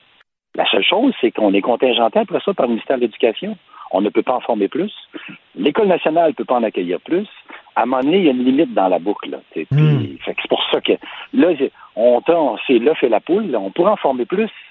Il faudrait qu'on en laisse un peu plus rentrer. Il faudrait que le ministère de l'Éducation l'autorise, on pourrait en avoir. Mais là, en ce moment, même si on va en avoir 450 de plus à Montréal, je ne suis pas sûr qu'on va les avoir. Vous, vous étiez au service de police de la ville de Québec. Est-ce que vous auriez aimé ça être policier à Montréal? Ben, à défaut, quand j'ai débuté ma carrière, ça fait plusieurs années, j'ai travaillé au départ en sortant de Nicolette. On nous a dit, à l'époque, ça s'appelait euh, Nicolette, on appelait ça comme ça. Oui. Euh, ça, faisait huit ans qu'il n'y avait pas eu d'embauche à ce moment-là, M. Martineau. Fait que, on devait attendre. Alors, on m'a dit, faites, d'autres, d'autres métiers que ça. Mais, oups, ça a débloqué dans ces années-là, 84-85, ça s'est mis à débloquer. Et là, j'ai travaillé un petit peu à Québec, mais c'était temporaire. Ils nous ont utilisés uniquement pour faire de la circulation durant les trois mois de l'été. C'était, l'entente qu'on avait. Je suis monté à la police de Montréal par la suite. J'ai travaillé au SPCUM à l'époque. Euh, j'ai adoré mon expérience, mais j'ai eu la chance de quitter la région, je vais dire ça comme ça. Je me sentais pas faite pour ça parce que les heures de trafic qui duraient trois heures, les heures de pointe, le multiculturalisme qui commençait, déjà les problèmes qu'on voyait arriver de, de situations d'intégration, racisme, ça commençait dans ces années-là. On entendait des commentaires. C'était l'époque où ce que on fait les premiers virages de police communautaire. C'est ces années-là que ça a débuté. Fait que je l'ai fait un peu. Mais j'ai la chance de venir dans la région puis d'être plus collecté, je vous dirais, avec mon monde, la population. Les gens sont plus près de toi, tu es plus près d'eux. Mmh, c'est faisable aussi à Montréal, mais mmh. ça va demander tout un travail à faire, M. Martineau. Tout un travail. Mais là, vous parlez de, multiculturalisme, puis euh, oui, c'est une richesse d'avoir différentes cultures dans une ville. Bien sûr, c'est une richesse, mais regardez, là, il y a une histoire à Québec ces temps-ci. Vous l'avez peut-être vu. Il y a un restaurant africain, là. Euh, il a été cambriolé. Puis là, euh, les propriétaires du restaurant disent on a porté plainte à la police de Québec parce que c'est vraiment, là, ils nous ont visés parce qu'on était des Noirs, puis c'est un crime haineux, puis tout ça. Puis là, la police de Québec dit ben, je suis désolé, non. C'est un, vous êtes un restaurant, ils voulaient de l'argent, ils ont rentré dans votre resto, puis ils vous ont volé, que vous soyez un restaurant africain ou pas, ça, c'est pas vraiment du racisme. Ils auraient pu rentrer dans le restaurant d'à côté, puis voler l'autre restaurant d'à côté. Mais là, c'est tout de suite, dès que la police fait quelque chose ou fait une intervention auprès d'un groupe euh, racisé, on sent tout de suite le Joker raciste. À un moment donné, il va falloir se calmer, là. Ça, ça, faudrait que ça arrête. Te le jure, ça, c'est ce qui est le plus décourageant en ce moment pour les policiers sur le terrain. Le premier réflexe, tu interceptes n'importe qui sur la route. Si la personne, est racisée, c'est sûr qu'elle joue cette carte-là en partant. Alors que tu n'as même pas euh, affirmé rien. Pourquoi tu m'arrêtes? Ben, monsieur, au travers des vitres teintées de votre véhicule, je n'étais pas capable de savoir la couleur de la peau de la personne qui avait de l'autre bord. Ben oui. Mais comme vous, comme vous m'en parlez maintenant, je le constate, mais ça ne change rien. Vous avez commis une infraction. Ben oui. je te dis, si tu- si t'avais- je te dis, 9 fois sur 10, je pense que c'est la carte qui nous sert. Ça serait le fun que ça arrête. C'est pour ça que des fois, je me dis, je voulais pas au début qu'on travaille avec des caméras corporelles, mais ça serait le fun qu'il y en ait un petit peu en ce moment. Les gens se rendraient compte que là, là, arrête de jouer à la victime, arrête de jouer à, à celui qu'on martyrise, là. Il y en a eu, j'en suis convaincu. S'il y a un geste isolé en ce moment, qu'on les condamne, mais arrêtez de jouer à ça parce que là, on est en train de, de, de, de, de, de tout, de tout jeter ça puis enlever tout le gros bon sens partout. Ben, au Dagobert, le bar de Québec, il y a une gang de, de, de, de gangs de rue qui sont entrés dans le bar, puis bon, qui venaient du trouble, ils ont été sacrés dehors, la police est arrivée, euh, c'est épouvantable, c'est du racisme parce que les jeunes étaient noirs. Ben là, après ça, on s'est rendu compte que ces jeunes-là, ben c'était des petits, des petits délinquants, des petits bandits, des proxénètes. C'est des gars qui obligeaient des filles euh, à recevoir des clients dans la chambre de motel. C'était pas des anges. Christy, on a le droit d'arrêter des gens des fois qui sont arabes, qui sont noirs, qui sont asiatiques. Comme on a le droit d'arrêter des blancs aussi, là, il va falloir arrêter avec la couleur de la peau du monde. là. Oui, c'est ça. Ça, c'est clair. C'est pour ça que ça, je pense qu'il y a tout un aspect éducatif à, à replacer le contexte où ce qui va. Mais tu as 100% raison. Puis tout ce- cet événement-là du Dagobert à l'époque, tout l'appel initial, là, il y avait de l'information pour quelqu'un armé au départ. Euh, les portiers ont appelé parce qu'il y en avait plein les bras. Là. Les policiers n'étaient pas débarqués là de leur plein gré au départ. Ils étaient débarqués là parce qu'il y a un appel de citoyens puis d'un établissement licencié qui demande de l'aide. Est-ce que, est-ce que oui, c'est chic une arrestation? C'est jamais chic. Est-ce qu'il y a eu des gestes gratuits? Regarde, tu vois ce que ça fait? On est enquêté à outrance après ça, les policiers, là. Mais tout le monde crie au scandale, alors qu'attends un petit peu, là. Je, je, je connais pas la technique, moi, pour. On veut tout manger l'omelette? On veut, on veut tout manger des œufs? Il va falloir qu'on casse la coquille à un moment donné. Je voudrais bien qu'on la coquille, qu'on la casse sans faire trop de dégâts, la coquille, mais des fois, ça se peut que ça fasse un petit peu de dommages collatéraux. Et, et- et l'affaire, c'est que là, on parle de désengagement des policiers, c'est-à-dire qu'à un moment donné, les policiers vont dire Regarde, moi, ça me tente pas de me retrouver devant le comité de déontologie parce que c'est pas drôle. Roger, c'est pas drôle de se retrouver devant un, comité de déontologie quand t'es policier. Euh, c'est toute ta réputation euh, qui, est- qui peut être entachée. Fait qu'ils disent bah, Regarde, je vais fermer les yeux parce que ça va me mettre dans la merde, cette arrestation-là. C'est ça. Toute la période de l'enquête qui dure généralement, même, elle est bien faite, là. Mais ça va durer six mois, deux ans. Tu es, constamment en train de regardé par tes confrères. Tu vas être mis administratif au début. Et ça crée, après ça, toujours le réflexe, le premier réflexe. Et ce que je te dis là, c'est triste, là. Il y a des policiers qui ont intervenu dans une situation dramatique où leur confrère est en train de se faire étrangler par quelqu'un. Le policier, le seul réflexe qu'il avait, c'était de faire feu ou de frapper la personne au visage mais il a réfléchi pendant une demi-seconde, une seconde, à- parce que la couleur de la peau, il y avait une Hmm. couleur de peau sur cette personne-là qui n'était pas blanche. C'est, ça devrait jamais être ça dans le réflexe d'un policier. Ben non. Devrais- mais, mais là, on en vient maintenant à créer, nous aussi, un petit syndrome de peur. On fait que, fait que, oui, je comprends les policiers de Montréal en ce moment de dire, regarde, je vais attendre qu'ils m'appellent. Je vais attendre qu'ils m'appellent. Parce Puis- que pourquoi je me mettrais dans le trouble? Il faudrait que les Québécois se rendent compte, on regarde beaucoup de séries américaines, on regarde beaucoup de Netflix puis tout ça, il va falloir se rendre compte, on vit pas aux États-Unis. On vit pas aux États-Unis. Les policiers québécois sont pas comme les policiers en Alabama, à Chicago ou à New York. C'est pas la même affaire. Ce que tu exprimes là, c'est extrêmement important. Je le sais qu'on subit des influences américaines partout, partout. Mais c'est pas ça notre réalité. Nos policiers ici, de base, sont. Je, je, je parlais de la formation, je suis là-dedans, là. sont pas bien formés, sont très bien formés. Je te dis pas qu'il reste pas à l'occasion un préjugé chez quelqu'un, mais il en reste chez tous les citoyens. Mais nos policiers sont une coche de plus. Ils sont prêts à faire face à toutes sortes de situations. On les prépare maintenant non seulement à l'attaque, mais à la désescalade. On les prépare à toutes sortes d'autres façons de toujours regarder l'envers de la médaille. Mais donné, il faudrait qu'on les laisse un peu travailler. On a créé trop de pseudo-spécialistes maintenant qui se prononcent sur toutes les situations. Quand il y a un policier, il y a Hmm. plein de spécialistes qui débarquent. J'ai envie de dire, ta gueule. Tu sais même pas c'est quoi le travail dans la rue. C'est ça, tu sais, c'est- sans vouloir être impoli, mais c'est ça, réalité. Ben oui. Et, et Roger, en terminant, euh, qui a un petit sourire en coin, quand on est euh, jeune policier, là, puis on se fait dire, hey, toi, aujourd'hui, tu vas être caché en dessous d'un viaduc, puis tu vas donner l'étiquette. D'une trappe, d'une trappe à ticket, ça doit être déprimant. Ça doit être plate, ça, quand même, faire ça. Sincèrement, c'est déprimant pour les jeunes policiers, je te cacherai pas. C'est pour ça qu'au moins, maintenant, les policiers qui vont faire le trafic ou qui font la sécurité routière, on leur demande au départ, es-tu intéressé de le faire? Aux plus vieux, du moins, là? Tant qu'il y aura des plus vieux intéressés ou des gens prêts à faire le temps supplémentaire de circulation quand c'est nécessaire, on va l'offrir. Mais quand on peut pas, on l'impose aux kids, aux nouveaux qui rentrent, aux nouveaux cadets. Puis là, c'est c'est pas ce qu'on rêve de faire dans la police, je te cacherai pas. Non, exactement. Là, tu veux pas, tu veux attraper des bandits, tu veux pas nécessairement euh, renflouer les caisses de la ville en donnant des contraventions. Merci beaucoup, Roger Ferland. Tout le temps un plaisir de te parler, enquêteur du service de police de la ville de Québec à la retraite. Salut, à bientôt. Bonne journée, Richard, à vous aussi. Salut, bye. Avis à la gauche. Ben oui, on le sait. Martineau, ça n'a pas de bon sens comme il est bon. Vous écoutez Martineau. Cube Radio.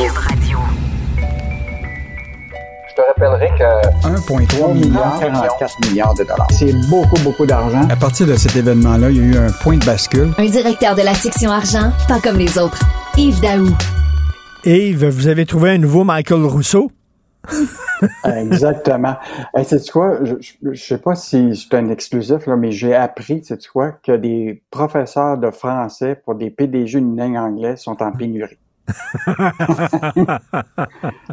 On trouve plus de professeurs de français pour.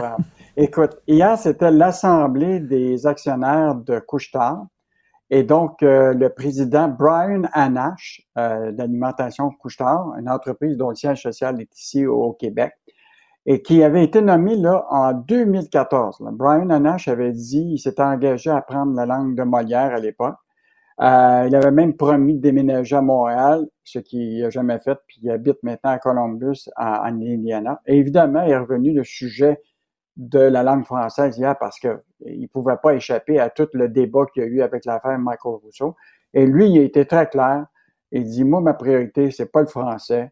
Euh, il va pas suivre des cours. Euh, je suis pas très bon dans le français. Je m'améliore un peu chaque jour, mais euh, il n'est pas question de faire une priorité pour lui là-dessus. Mais il dit, il dit, euh, je suis pas bon dans les langues. Moi, quand j'étais jeune, j'essayais d'apprendre l'espagnol, puis je suis pas capable, je suis pas bon là-dedans dans les langues.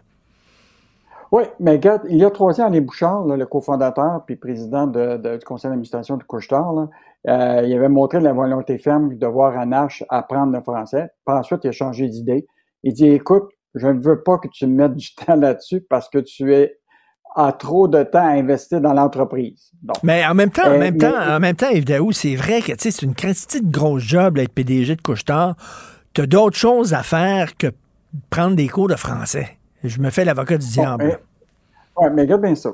Si tu, mettons, tu es le PDG, là, puis lui, il descend au siège social à Laval, puis il décide de parler à tous les employés de Couchetard qui sont au Québec, il va tous leur parler en anglais? Si tu fais l'acquisition de Carrefour, tu te rappelles, là, il y a, il y a euh, Couchetard voulait acheter là, le Carrefour en France. Là, ça, c'est écoute, c'est le- un des, des fleurons de la France dans le domaine du commerce de détail. Tu imagines-tu, toi, le PDG Brian Anash qui se présente là-bas une fois qu'il a acquis ça, puis il parle aux employés, puis à la direction en, en- en anglais? Ça Mais, mais Couchetard, é- écoute, éclaire-moi, Yves, Couchetard, est-ce que c'est encore euh, une entreprise québécoise? C'est une entreprise dont le siège social est à Laval. Euh, euh, les employés sont là, les décisions sont prises là. Euh, Mais c'est une entreprise américaine maintenant, là. Non, non, non, c'est une entreprise québécoise. Québécoise. qui est détenue encore par, par la- les, les- les- les actionnaires initiaux, là, OK. de Alain Bouchard et compagnie, mais c'est rendu effectivement une multinationale. Il en demeure pas moins, rappelle-toi que François Legault était quand même sorti assez dur après l'affaire Rousseau en disant, je pense que la grande majorité des présidents de compagnie qui sont au Québec sont capables de parler français. Il y a une petite minorité, mais il faut agir sur cette minorité pour les aider et les accompagner. Mais Yves, Moi, tu sais, je- Yves, euh, je- prends, prends la métaphore du hockey. là. Il y a des gens qui disent, moi, là, euh, que le joueur parle français ou pas, ou qu'il parle russe ou qu'il parle tchèque, je m'en fous. Il score-tu? Il compte-tu des points? On veut que le Canadien gagne la Coupe Stanley, que ce soit en italien, en tchèque, on s'en fout. Il y a des gens qui pensent ça. Ils pourraient dire la même chose pour Couchetard. Est-ce que euh, les Ouais, mais- actionnaires de mais Couchetard, est-ce qu'ils en ont pour leur argent? Oui. Mais regarde, Richard, si tu es PDG, mettons, tu es unilingue anglais, tu as été membre de ta direction, les autres, là, ils restent tous d'être des anglophones. Je regarde là, l'équipe de direction euh, exécutive de, de Couche-Tard ce matin. C'est le premier vice-président technologie, Ed Jakowski. Euh, opération Europe, euh, un nom euh, euh, en- anglophone. Kevin E. Lewis, directeur du marketing. Alex Miller de commerce global. Ian Strand, premier ministre, Mm. euh, premier Mm. vice-président des ressources humaines. C'est sûr que tu vas t'entourer, tu comprends-tu, de gens qui vont parler ta, ta, ta, ta langue plus facilement. Donc, euh, bon, je- on comprend très bien là, que, tu sais, que lui, il habite aux États-Unis. Tu sais, le français, pour lui, c'est très, très loin. Mais il en demeure pas moins qu'il faut quand même rappeler à M. Brian Anash que des, beaucoup de compagnies du Québec, là, les fleurons du Québec ont été relancés, tu t'en rappelles, à- au moment où ce que Jacques Parizeau, en 1979, avait créé ce qu'on appelle le régime d'épargne-action, là, qui avait permis à des Québécois, des épargnants québécois, là, d'investir dans des entreprises d'ici pour pouvoir leur permettre justement de se lancer en, en- en bourse. Là. Écoute, il y avait eu presque en 19 à l'apogée de ce programme-là, en 1985, il y avait presque 200 000 Québécois qui avaient investi 700 millions dans le régime d'épargne-action et qui avaient permis de créer les couche-tard de ce monde, les CGI de ce monde-là. Je pense que des fois, il y a un devoir de, de- de- de mémoire pour plusieurs de ces PDG-là. Euh, écoute, on va parler maintenant euh, de métro, le centre de 420 millions de dollars de métro qui va être euh, construit par des Slovènes. Bon, là, tu sais, là, on en a pour- parlé beaucoup de pénurie de, de main-d'œuvre. Oui, oui. là. Et dans le secteur de la construction, là, euh, il est estimé qu'ils vont avoir besoin de 13 000 nouveaux travailleurs par année, et ça pour les cinq prochaines années. Puis donc, ce phénomène-là là, va continuer là, jusqu'à avoir des effets jusqu'en 2030. Et là, on apprend, ce ma- écoute, euh, il existe le registre des lobbyistes. euh, c'est une mine d'or, ça, Richard. tu peux voir qui veut de l'argent du gouvernement, qui fait quoi. Et là, on apprend que David Hurtel, tu te rappelles quand même David Ben Hurtel, oui. un ancien ex-ministre libéral, là, il s'est inscrit comme euh, lobbyiste pour venir faire, des- faire venir des travailleurs de Slovénie pour la firme MOS Service, qui actuellement travaille avec euh, Métro pour la construction d'un centre euh, de distribution, un nouveau, là, à, Terre, à Terrebonne, de 420 millions de dollars. Et là, ce qu'on apprend, c'est qu'effectivement, ils font appel à des travailleurs de la construction dans le domaine de la mécanique. Alors là, hier, on a été interrogé euh, des gens sur le terrain, puis il y a un gars qui s'appelle Éric Ledoux, qui est gérant d'affaires, mécanicien industriel pour la, la FTQ, euh, excuse-moi, le Conseil provincial du Québec des métiers de construction, puis il dit manque de respect, il dit ça n'a pas de bon sens. Présentement, là, il dit on a 30 mécaniciens qui sont disponibles actuellement Ben pour voyons. travailler sur ce dossier-là. Fait que là, euh, je pense que on- ça va être bon de, de sa- de savoir qu'est-ce qui se passe dans ce dossier-là. Puis, je veux juste te dire qu'il y a le programme de- d'employés temporaires que tu vas aller chercher. Il y a des critères très clairs. Sauf dans les cas des professions admissibles, là, normalement, là, il faut que ça soit vraiment indiqué que ce travail-là peut être fait par un Canadien d'abord ou un Québécois. Donc ça, ça va être important Ben oui. de, de- de C'est-à-dire que ça. si on te donne la permission d'aller chercher des travailleurs étrangers, si vraiment tu manques de bras ici, mais là, comme tu dis, il y a des Québécois qui auraient pu le faire, ce job-là, là. Qui à faire. Ben c'est à partir de quelqu'un qu'on a sur le terrain, il nous a dit qu'il y en avait 30 mécaniciens de construction qui étaient disponibles. Ben, je pense qu'avant de prendre des travailleurs de Slovène, on devrait utiliser ces travailleurs-là. Mais, euh, mais c'est quand même un enjeu. Là, on va le vivre avec euh, de plus en plus avec les, le programme des travailleurs temporaires. Euh, On va avoir toutes sortes de travailleurs qui viennent d'ailleurs. Puis tu sais qu'on a élargi le nombre de professions au Québec. Avant, c'était limité à quelques secteurs. Maintenant, là, les programmes des travailleurs temporaires, c'est élargi aux coiffeurs, au commerce de détail, à la construction, etc. Donc, euh, bon, on est d'accord pour dire s'il va manquer 13 000 travailleurs de construction, puis qu'on en forme juste 2000, ben on, on est dans le chenoute. Là. Ben là, écoute, Mais, on, euh, on va mais- aller chercher les Slovènes pour euh, faire les brigadiers devant les écoles. Là. On est rendu qu'à mettre nos policiers là, ça n'a pas de bon sens, le casse-tête de la pénurie de main-d'œuvre. Et en terminant, la gauche, hein, on sait que les gens de gauche sont pas très contents avec les baisses d'impôts. Les autres, ils disent euh, le gouvernement devrait prendre cet argent-là puis l'investir en éducation, l'investir en santé. Euh, C'est ce que pense le grand patron de la FTQ. Oui, ben tu sais, Daniel Boyer, c'est pas la première sortie qu'il fait. Lui, il voudrait voir le salaire minimum 18 puis, et plus là, euh, au Québec. Euh, mais lui, il pense que c'est clair que ça. Tiens, je, je parlais du cartel de, de, de, la, de la baisse d'impôts. Ils sont tous sortis en même temps, les trois partis. Là. Euh, actuellement, ils visent tout azimut. Comprends-tu? Là, on a vu que le programme de, de baisse d'impôts va pas toucher juste les pauvres, qui en payent très peu d'impôts, mais aussi beaucoup les riches qui vont en profiter. Euh, lui, ce qu'il dit, c'est que les programmes devraient viser plus clairement la classe moyenne, les plus démunis. Euh, Puis là, ce qui l'inquiète, c'est que, tu sais, c'est beau la baisse d'impôts, mais le problème, c'est qui va payer pour les services publics?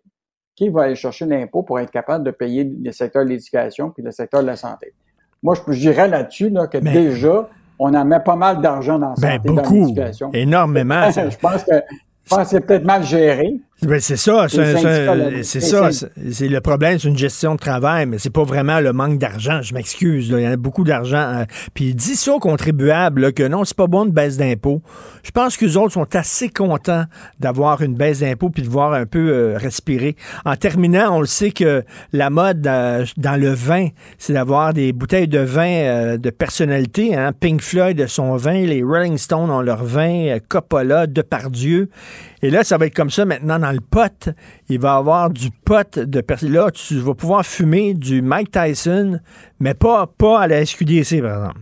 Il ne veut rien Non, savoir en de ça. Il y a une entente, il y a une entente. Le gros producteur de cannabis au Canada, c'est Exo. Ça, c'est le plus grand fournisseur de la SQDC. Et imagine-toi, ils ont fait une entente avec Mike Tyson, qui a développé toute une business de, de cannabis et toutes sortes de produits. Et euh, c'est fait par une compagnie qui, dont le siège social est à Toronto, Exo.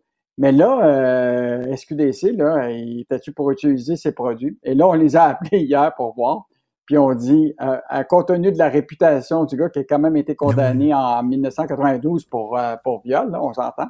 Mettons que c'était pas une bonne idée de penser que c'était pour se retrouver sur les Ben oui. comptoirs. euh, Mais- que, euh, Mais j'ai hâte de voir la première personnalité québécoise qui va se lancer dans le pot. Est-ce qu'on va avoir le pot Éric Lapointe, le pot, euh, tu sais, je sais pas, là. Ça va, ça va être moi, je intéressant. pense que le meilleur, ce serait le, le meilleur pote, ce serait euh, Carey Price.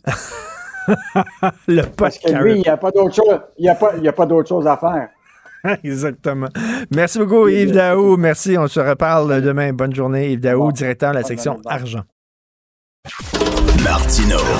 Pour l'instant, nos avocats nous disent que tout est beau.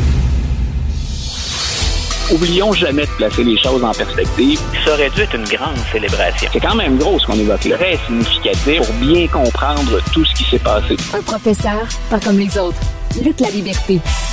Alors, Luc, très content de te reparler cette saison. Et là, éclaire ma lanterne. Qu'est-ce qu'un ancien président des États-Unis, Donald Trump, faisait avec des documents classifiés, hyper importants, confidentiels chez lui?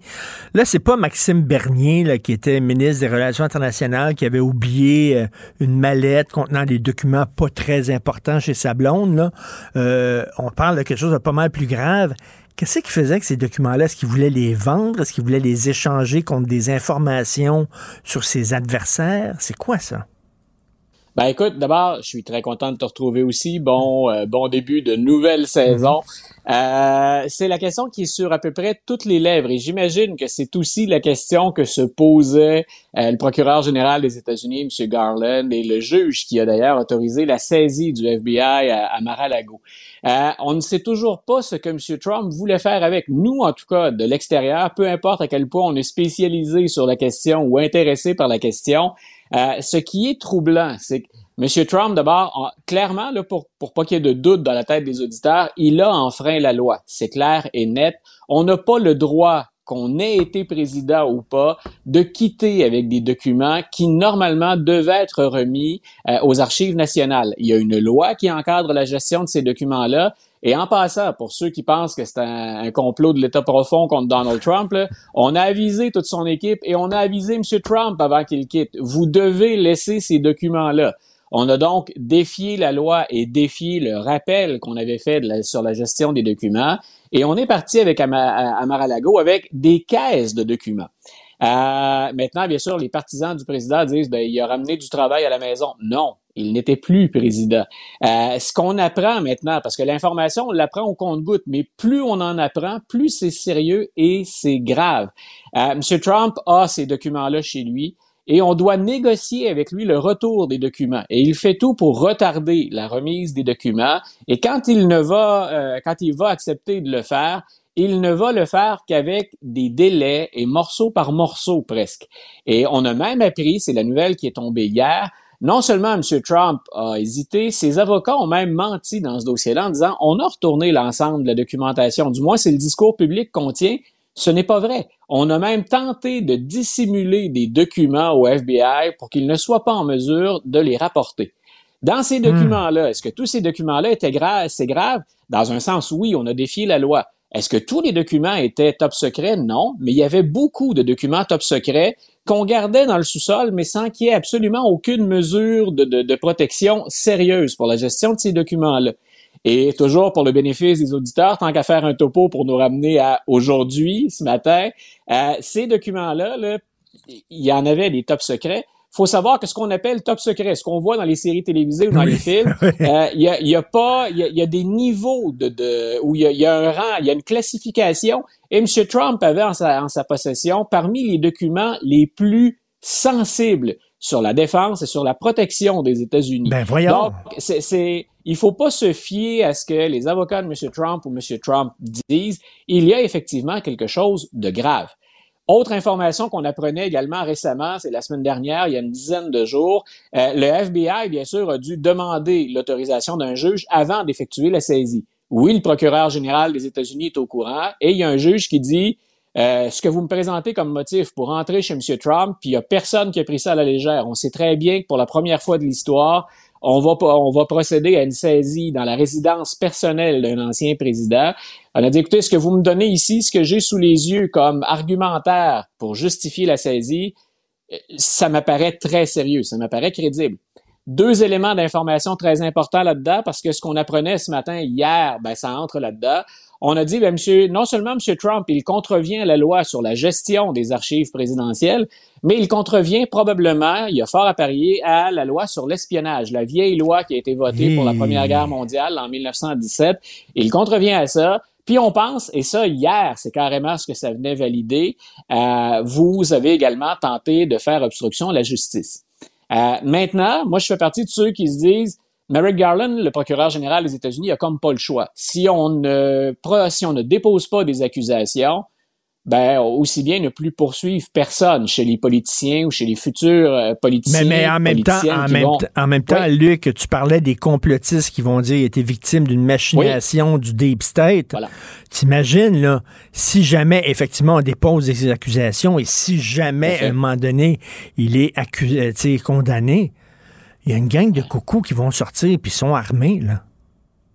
Voilà, puis écoute, c'est même plus grave que ça, ben plus grave que ça. Ça pourrait avoir une portée plus grande que ça. Euh, on apprenait il y a deux jours, si je me souviens bien, le, sénateur très influent chez les républicains qui euh, parfois dénonce Trump puis d'autres fois le défend avec une ardeur peu commune. Lindsey Graham a dit si jamais vous arrêtez Donald Trump, qu'on lui fait un procès, il va y avoir de la violence. Euh, je sais pas comment menaces. on va percevoir ça. Mais c'est des menaces. Ben voilà. Voyons. Moi, si je suis euh, si je suis un autre politicien ou si je suis à la justice américaine, c'est carrément de l'intimidation. Ce sont des menaces à peine voilées. C'est ne lui touchez pas, sinon vous aurez le droit à une horde dans les rues. Euh, si c'est comme ça maintenant qu'on gère la justice, la Constitution et le pouvoir, ça montre aussi, les gens trouvent qu'on exagère parfois un peu quand on dit la démocratie américaine est en danger. Euh, moi, je pense qu'il y a eu peu, voire pas d'épisodes dans l'histoire américaine où on a autant menacé les institutions que la période que nous traversons actuellement. Puis je suis pas le seul. Euh, il y a un documentariste très réputé aux États-Unis, Ken Burns, qui dans son prochain documentaire euh, va dire exactement la même chose. Après avoir discuté avec des spécialistes de la question et fait intervenir des spécialistes sur la question. Donc, en fait, ce que je défends ici, euh, je le fais avec une perspective un peu plus canadienne, québécoise. C'est notre côté de la frontière, puis on joue avec la stabilité de notre premier partenaire, de notre plus grand partenaire il y a des Américains qui sont très inquiets, puis à raison de ce qui se passe présentement. Ben, tout à fait. Euh, tu parlais de Ken Burns. D'ailleurs, si vous ouvrez la télévision à la maison, puis vous voyez une vieille photo sépia avec un bonhomme en camisole sur son balcon, vous entendez une petite musique de violon et qu'il y a une voix qui arrive. He was born in a small village. C'est probablement un documentaire de Ken Burns. C'est vrai que formellement, tous ces documentaires se ressemblent, mais quel grand documentariste. Et là, tu m'en as appris une bonne hier. Il est en train de faire un documentaire sur les États-Unis face à l'Holocauste. Écoute, euh, j'ai bien aimé ta façon de le présenter parce qu'on se reconnaît tout de suite. Hein? Il a des, des, des manies Ken Burns avec les, auxquels on s'est habitué, puis on reconnaît tout de suite, avant même de voir le nom générique, on sait qu'on a affaire à, Ken Burns.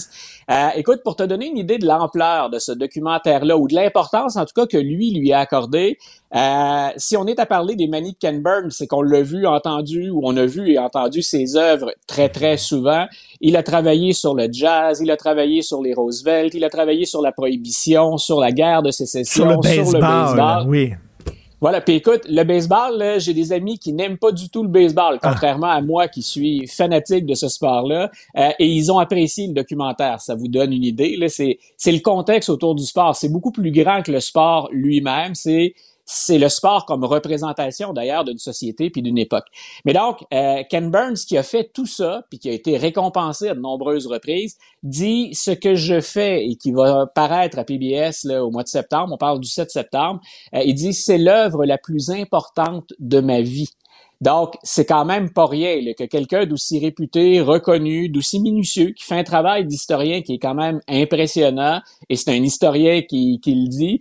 Euh, écoute, c'est quand même... Est-ce qu'on va euh, apprendre que les, les Américains FDR savaient ce qui se passait avec les camps de concentration, qu'ils n'ont rien voilà, son documentaire son documentaire, d'ailleurs, c'est un vieux projet qu'il avait, mais qui, a pris de la vitesse quand le musée sur l'Holocauste euh, à Washington l'a contacté. Puis on a dit, écoutez, on met à votre disposition des sources, des sources primaires, puis on met à votre disposition également les experts avec lesquels on travaille. Et Ken Burns dit, puis ça s'intitule comme ça, c'est les États-Unis et l'Holocauste.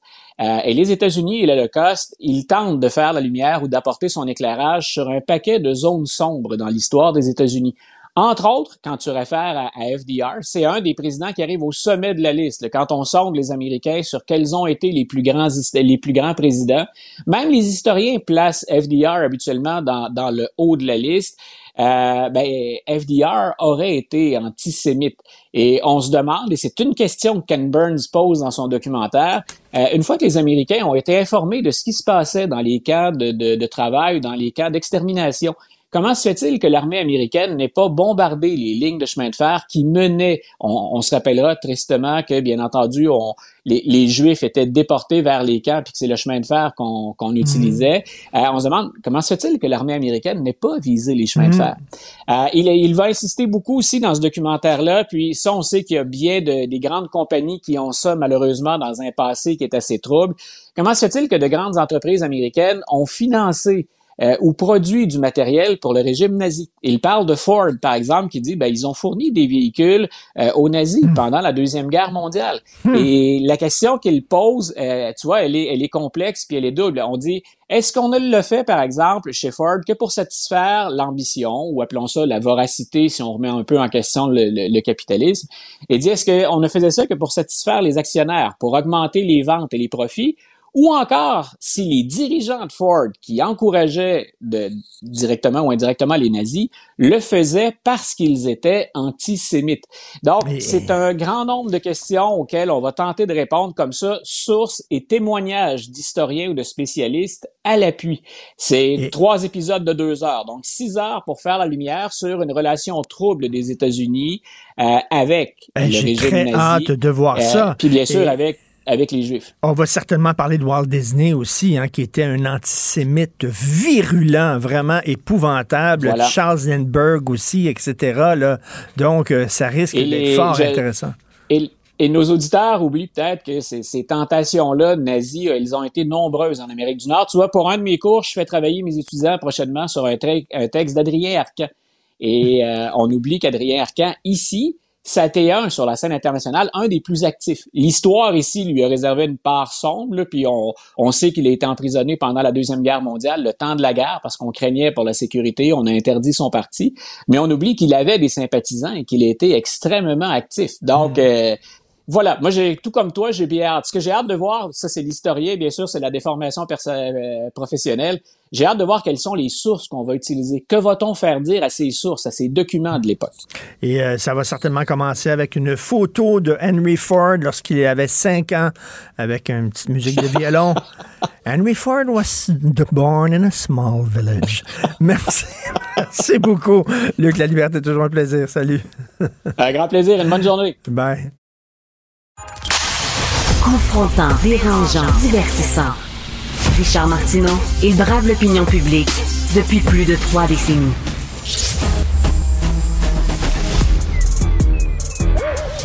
Mathieu Bocoté. Il représente un segment très important de l'opinion publique. Richard Martineau. Tu vis sur quelle planète? La rencontre. Je regarde ça et là, je me dis, mais c'est de la comédie. C'est hallucinant. La rencontre. Bocoté, Martineau. Alors, euh, Mathieu, hier, euh, ma blonde Sophie me dit Écoute, Richard, Louis Morissette écrit un texte vraiment intéressant dans le L Québec. Il faut que tu lises ça. Je n'ai malheureusement pas eu le temps de lire son texte. Tu l'as lu, toi aussi, tu veux m'en parler. Diantre, qu'a-t-il écrit? Alors, c'est un excellent papier, parce que Louis Morissette, euh, bon, qui est une figure centrale de la culture populaire au Québec, pose la question, il dit que serait une société québécoise globalement qui ne connaîtrait plus Véronique Cloutier, donc son épouse. Alors certains diront oui, mais il défend simplement son, bout de gras, son morceau de pain, il défend son, son, son territoire personnel, mais pas du tout. Pas du tout. C'est une réflexion de fond sur les conditions d'une reproduction de la culture populaire au Québec. Et Louis Morissette dit, ben, en l'espace d'une trentaine d'années, le Québec a profondément changé. On avait une société qui était essentiellement francophone et qui consommait de la culture francophone, euh, la culture française, la culture québécoise. C'était son univers mental, c'était son univers culturel. Et c'était euh, une société qui avait elle-même ses propres préférences. Et évidemment, on était dans l'univers nord-américain, mais nous étions à nous-mêmes notre propre source d'inspiration culturelle. Et là, il commence, se, il se demande, mais avec la tendance qui vient, donc la colonisation culturelle américaine, euh, la hausse de l'immigration, il ose mentionner ça. Euh, le bilinguisme généralisé, qui fait que le bilinguisme n'est pas simplement ressource personnelle, mais lieu de passage d'une culture à une autre, d'une identité à une autre dans le Québec contemporain. Eh est-ce qu'on ne se dirige pas vers une société où la culture québécoise deviendrait non seulement optionnelle chez elle, mais résiduelle chez elle, et finalement une culture québécoise où euh, qui ne serait plus qu'une reproduction dans des termes pas très intéressants de la culture américaine, de la culture ou de, de, déjà de sa banlieue canadienne anglaise. Est-ce qu'on n'est pas en train finalement de programmer notre propre extinction culturelle? Et là, il dit il faut réfléchir aux conditions pour que cette culture se perpétue, se déploie. Et là, il nous dit, alors c'est assez intéressant parce que il dit, je veux pas aller jusqu'à la question de la souveraineté parce que les jeunes s'en fichent complètement. On aura envie de lui répondre oui, mais les conditions institutionnelles et politiques qui permettent à cette culture de survivre ne sont pas sans lien avec notre question nationale, hmm. notre cadre national.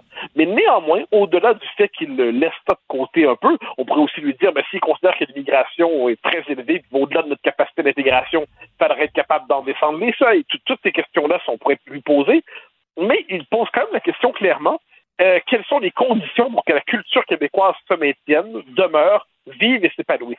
Et franchement, euh, d'une figure qui n'est pas reconnue pour son nationalisme euh, ardent, qui n'est pas un militant indépendantiste à ce que j'en sais. Je ne connais pas le détail des convictions politiques de Louis Morissette, euh, mais ce texte-là, c'est comme si une partie du milieu de la culture populaire au Québec prenait conscience du fait que les conditions même de son existence étaient en train de s'effondrer, que le marché, on pourrait dire en termes économiques québécois, allait finir par se dissoudre, que, et que finalement les conditions pour que la culture québécoise existe disparaissent.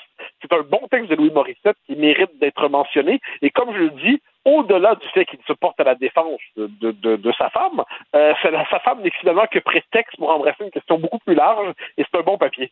Euh, ben, j'ai très hâte de lire ça. Écoute, euh, élargissons la question. Ok, je te pose la question. C'est quoi une œuvre québécoise, une œuvre culturelle québécoise? C'est quoi? Est-ce que c'est seulement une œuvre qui se situe au Québec et qui parle français? Parce que on regarde des séries et on regarde des films des fois québécois et ça pourrait se passer à Cincinnati, ça pourrait se passer à Milwaukee, ça pourrait se passer à Chicago. Sauf que bon, ça se passe, ça se passe à Montréal en français. Mais qu'est-ce qu'il y a de québécois? Qu'est-ce que tu veux dire, toi, Mathieu Bocoté, par une œuvre culturelle québécoise? C'est quoi? Ben, alors, je, alors, y a on est devant ce type de problème où euh, on sait tout de suite la reconnaître, même si on ne saurait pas la définir par de, nombreux critères. C'est la fameuse formule du juge de la Cour suprême euh, aux États-Unis qui dit je ne saurais définir la pornographie, mais je sais la reconnaître pour que je la vois. Bon, ben, de la même manière, je, dirais c'est c'est raconter l'Amérique en français finalement. Euh, Denis Arcand s'était déjà inquiété, soit du temps passant, c'est que plusieurs des cinéastes les plus doués de la relève euh, avaient abandonné les thématiques québécoises. Donc, c'est comme si les, les, questions qui irriguaient notre culture étaient abandonnées. Moi, je pense que chaque société traverse des époques. On n'est plus obsédé aujourd'hui par notre différence, notre question nationale et tout ça. Bon, il n'en demeure pas moins que le projet qui traverse notre histoire depuis quatre siècles, c'est de nommer, de vivre, d'incarner l'Amérique en français. Et pour moi, ça, c'est le noyau. Ensuite, à partir de là, il peut y avoir des, des productions différentes qui s'inscrivent dans l'univers culturel québécois et qui sont qui sont pas en français. Ça peut arriver, mais la norme est francophone, évidemment. Et de ce point de vue, euh, il, utilise une belle formule, euh, Morissette. Il dit bon, la génération de la petite vie. Hein, quand, quand des gens pour qui tout ça c'était euh, une référence qui allait de soi va disparaître, quelle va être la suite? Quelle va être la suite? Donc, non, moi, je pense que c'est nommer l'Amérique en français, explorer toutes les facettes de la condition humaine dans notre langue, à partir de ce territoire, de cette culture, de cette histoire. J'ajouterais, j'ajouterais, mais ça, ça, c'est, ce sont mes préférences à moi. Je pense qu'il y a la culture québécoise est animée inévitablement du souci de sa perpétuation et de la question de, notre identité. Mais une fois que c'est dit, une culture qui se produit en français, puis ensuite il y a un son québécois. Je me permets de dire en, musique, mais ça, ce sont mes préférences à moi. Ce que j'ai toujours aimé, par exemple, chez Beau Dommage, ce que j'aime chez la musique des années 70, ce que j'aime chez les Cowboys fringants aujourd'hui, c'est que ça sonne québécois. Je ne saurais pas le dire comment, mais ça sonne chez nous. Ça sonne quelque chose de particulier. Ça sonne une familiarité profonde, un mélange bon, de modernité quelquefois dans la technique, mais de fond traditionnel qui, qui perdure à travers tout ça tout ça, on, le ressent. Et, d'ailleurs, j'ajouterai une chose, quand une culture, on peut la définir intégralement, c'est qu'elle est un peu morte, elle n'est plus qu'un résidu administratif. Dans le propre d'une culture vivante, c'est de ne jamais se laisser encapsuler dans une seule définition, mais on voit néanmoins son noyau qui irradie. Encore faut-il, si on veut que les jeunes écoutent les œuvres québécoises, encore faut-il qu'on leur parle avec, euh, je sais pas, le style, le ton d'aujourd'hui. Pourquoi on a autant aimé Crazy? Quand Crazy euh, est arrivé sur les écrans au Québec, on se reconnaissait. Il y avait de la musique de Pink Floyd, c'est la musique qu'on écoutait quand on était jeune. Il y avait des références culturelles qui étaient les nôtres. Ça nous parlait. Des fois, moi, mes enfants, ils disent les films québécois, je regarde ça. Je m'excuse, mais on dirait que c'était fait dans les années 70. Moi, je regarder des films qui ont été faits aujourd'hui. Tu sais, je, suis allé voir Arlette là, sur, euh, un film politique, là. Euh, les, les, coulisses de la politique. Bon, un film québécois. Mais je m'excuse, mais à côté de, à côté des séries qu'on peut voir aux États-Unis, euh, euh, comme euh, House of Cards, ça ne tient pas la route. On dirait que c'était fait il y a 20 ans. Je te dirais deux choses là-dessus. Morissette a raison d'ajouter dans son papier qu'il faut, euh, il faut d'une manière ou de l'autre que cette culture-là soit inscrite dans le programme scolaire. Hein? Euh, on est en, Amérique du Nord et la force de socialisation dont on dispose ici, c'est de l'école. C'est l'école, dis-je. Donc, si de la première année à la dernière année du, secondaire, euh, du primaire à la dernière année du secondaire, on est amené à se familiariser avec la chanson québécoise, avec les légendes québécoises, avec l'histoire québécoise, avec la culture québécoise, eh je dirais que et, qu'elle est importante dans la formation des uns et des autres, mais déjà, on ne sera pas amené à la traiter comme un vilain folklore. Ensuite, ensuite, euh, tu nous dis, et ça c'est assez important, effectivement, il faut que ça soit contemporain. Je suis évidemment d'accord, mais il ne faut pas se compter l'histoire non plus. Dire, le Québec ne racontera pas l'histoire de House of Cards. Pour une raison simple, c'est qu'il n'y a pas de Maison Blanche ici. Euh, c'est qu'à un moment donné, chaque culture porte son propre univers de sens.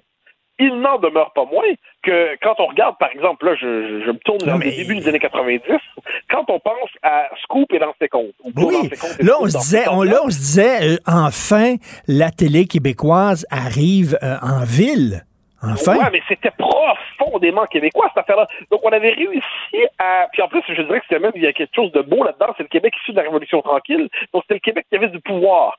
C'est le Québec qui avait du pouvoir, qui était même capable de défier les Anglais et puis de l'emporter sur eux. En troisième saison de compte, le national reste à Québec. C'est formidable, on vient de gagner. C'est on, on, on, gagne plus souvent dans la fiction que dans la réalité de ce point de vue. Euh, ensuite, dans Scoop, eh c'était le journalisme moderne, c'était la culture québécoise. Il y avait une capacité de projeter notre, notre différence dans la modernité. Probablement qu'aujourd'hui, notre problème, c'est qu'on est capable de jouer la catégorie soit de notre différence, soit de la modernité, on n'est pas capable de les conjuguer ensemble. Mais oh, c'est ça. peut-être ça l'enjeu. C'était l'enjeu de la révolution française. Tu sais, les jeunes, par exemple, adorent les séries de science-fiction. Là, tu vas me dire, on n'a pas les mêmes budgets qu'aux États-Unis, mais je m'excuse, mais une série comme Black Mirror, par exemple, euh, il n'y avait pas beaucoup d'effets spéciaux. Tu sais, comment ça qu'on fait pas ça ici? Là, je suis allé voir Confession. C'est extraordinaire, fantastique. Un film de, police, de bandits, tout ça. Et euh, je pense que les jeunes peuvent aller voir ça pour avoir bien du fun. Puis en plus, ça parle de notre histoire, c'est une histoire vraie. Mais tu sais, les films de genre, là, les films de police, les films de science-fiction, tout ça, on n'en fait pas beaucoup au, Québec. C'est tout le temps, comme on dirait, la même formule. Puis là, ben, les jeunes n'écoutent pas. Qu'est-ce que je te dis? Ah, mais moi, je, suis capable d'être très critique envers la culture québécoise. Hein. Souvent, quand j'apprends... Il faut, dire qu'il y aurait deux choses là-dessus. Je plaide... Chaque fois que j'ai cherché à m'y intéresser ces dernières années, par exemple, les téléséries, il y avait plusieurs m'ennuyaient, je le confesse. Il y avait quelque chose là-dedans. Il y avait une absence de ce que ce qu'on pourrait appeler le grand contexte. Hein. Euh, Milan Kundera, euh, c'était repris par, je perds le nom de ce professeur de l'université McGill qui avait repris ça, c'est le disciple de François Ricard, euh, qui avait écrit un livre sur l'absence du grand contexte dans la culture québécoise. Donc c'était, euh, on a une capacité donc au Québec de raconter les histoires du quotidien, mais de les inscrire dans un contexte plus large, ça nous échappe souvent. Je me permets, ça veut dire de, de, de, de, de rendre justice à ça à travers la parole d'un ami que tu as déjà rencontré, qui est Martin Lemay. Martin Lemay, c'est un ancien député du Parti québécois, c'est un écrivain aussi, c'est un essayiste, et euh, c'est par ailleurs, c'est un de mes bons amis, et c'est un, il y a une connaissance fascinante de la culture québécoise contemporaine. J'entends par là pas seulement genre moi qui te réfugie dans l'antécompte, Scoop et puis euh, les filles de Caleb. Lui, il regarde les séries, il regarde tout ce qu'on produit, et il ne cesse de me dire, cette culture-là, on la snob un peu facilement, elle est beaucoup plus riche qu'on ne le dit, et j'ai tendance à vouloir le croire. J'ai tendance à vouloir le croire. Euh, il se peut que notre culture, finalement, mais avec le, langage qui est le nôtre, avec les préoccupations qui sont les nôtres, avec les catégories subventionnaires qui sont les nôtres aussi, ça compte aussi, eh bien, elle, elle réussit quand même à poser les questions de l'époque. Mais cela dit, je pense que ce qui nous manque, évidemment, c'est la grandeur. Ce qui nous manque, c'est le grand élan ce qui nous manque, le, le côté transcendant, le côté euh, wow, qui éclate et ainsi de suite. Mais c'est à ce moment-là qu'on est ramené à notre condition provinciale et qu'une société inachevée, provinciale et vaincue est-elle capable de produire de la grandeur et de l'émerveillement? Euh, c'est peut-être une question qui est plus politique finalement qu'autre chose. Écoute, en terminant, dans mon oreille, Jean-François Roy, qui est notre réalisateur, me dit Omerta. Mais il avait tout à fait raison. Omerta, quand on a vu ça, là, c'était ah wow, tu sais, vraiment, c'est le parrain au Québec. Wow! Ah ben moi, Omerta, en plus, c'est une, une, des dernières séries où, que j'avais beaucoup aimé, où on, le rapport de force imposé par la Révolution tranquille est visible, c'est-à-dire que les Italiens dans Omerta se parlent français avec un accent italien. euh, c'est comme s'il y a quelque chose d'amusant là-dedans où c'était les la, la norme québécoise était était encore assez forte pour aller de soi. Et c'est une série que j'avais beaucoup aimée. Et je pense qu'on en est capable. Le, Québec est une société créative, vivante, ingénieuse. Euh, ensuite, la question est de s'en donner les moyens. Ensuite, la question est de prendre au sérieux, puis probablement de vouloir créer autre chose quelquefois que des histoires de marginaux malheureux, puis d'être capable d'embrasser les grands codes de la culture populaire contemporaine, mais avec euh, non seulement une saveur, mais un noyau québécois. Je nous en crois capable. Le texte de Morissette, franchement, est très réussi, il mérite d'être lu et mérite d'être poursuivi par d'autres réflexions. Ben, c'est un gars intéressant, Morissette. Hein. C'est vraiment un gars très intelligent, un homme d'affaires en plus et tout ça. Donc, euh, j'ai très hâte de lire son texte et on se laisse sur la musique d'Omerta. Merci beaucoup, Mathieu. À demain. bye bye.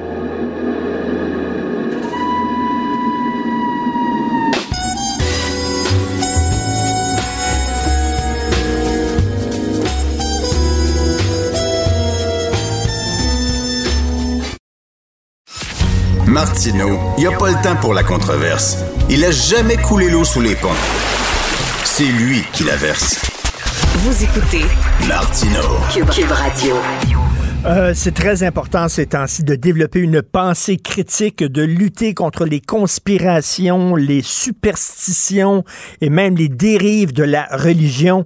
Et chaque semaine, on va parler à Guy Perkins, qui est blogueur, militant pour la laïcité et la pensée critique, et nouvel auteur qui va sortir un livre très bientôt. On va en parler. Et chaque semaine, il va justement débusquer des histoires qui nous prouvent l'importance de développer une pensée critique. Guy, salut. Salut Richard, comment ça va? Ça va très bien. Alors, Guy Perkins, donc, euh, tu vas être au Salon du Livre parce que tu vas avoir un livre. Tu as écrit un livre. Je dois le dire, je suis juge et parti parce que je- tu m'as demandé très gentiment d'en signer la préface.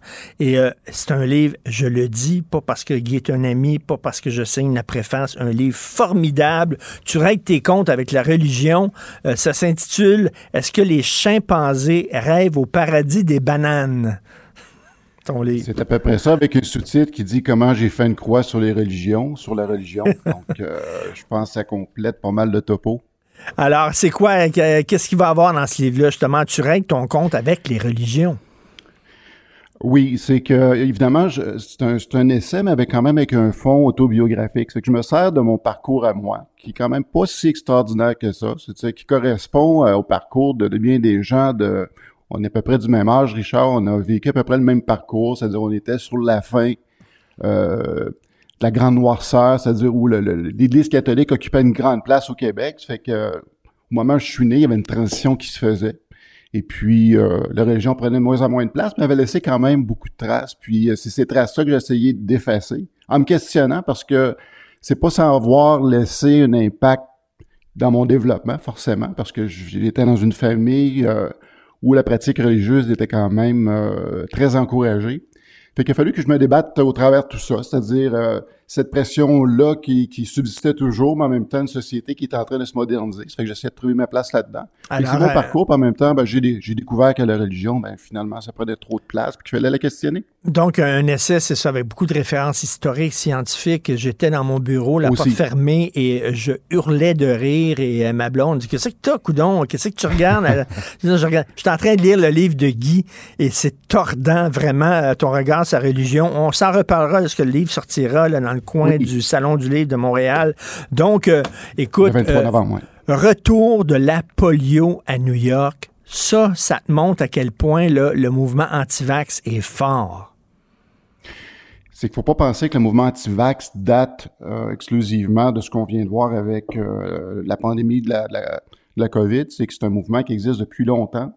Euh, ça trouve son origine essentiellement sur une recherche qui avait été faite par le professeur Andrew Wakefield, qui avait euh, fait faussement euh, des, des, des, corrélations entre la vaccination et euh, l'apparition, ou c'est-à-dire le- le- les problèmes d'autisme. Hmm.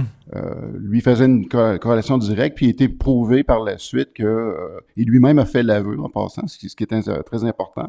C'est la beauté de la, de la science, c'est-à-dire c'est que quand tu fais des travaux, tu déposes euh, quelque chose, ben ça doit être révisé par tes pairs. Puis évidemment, des gens ont, ont- ont trouvé des failles là-dedans, puis lui a ensuite a fait l'admission qu'il avait faussé des données dans, dans son rapport. Ah, ça, je ne savais pas ça. Donc, avoue qu'il avait faussé, quoi, délibérément des données?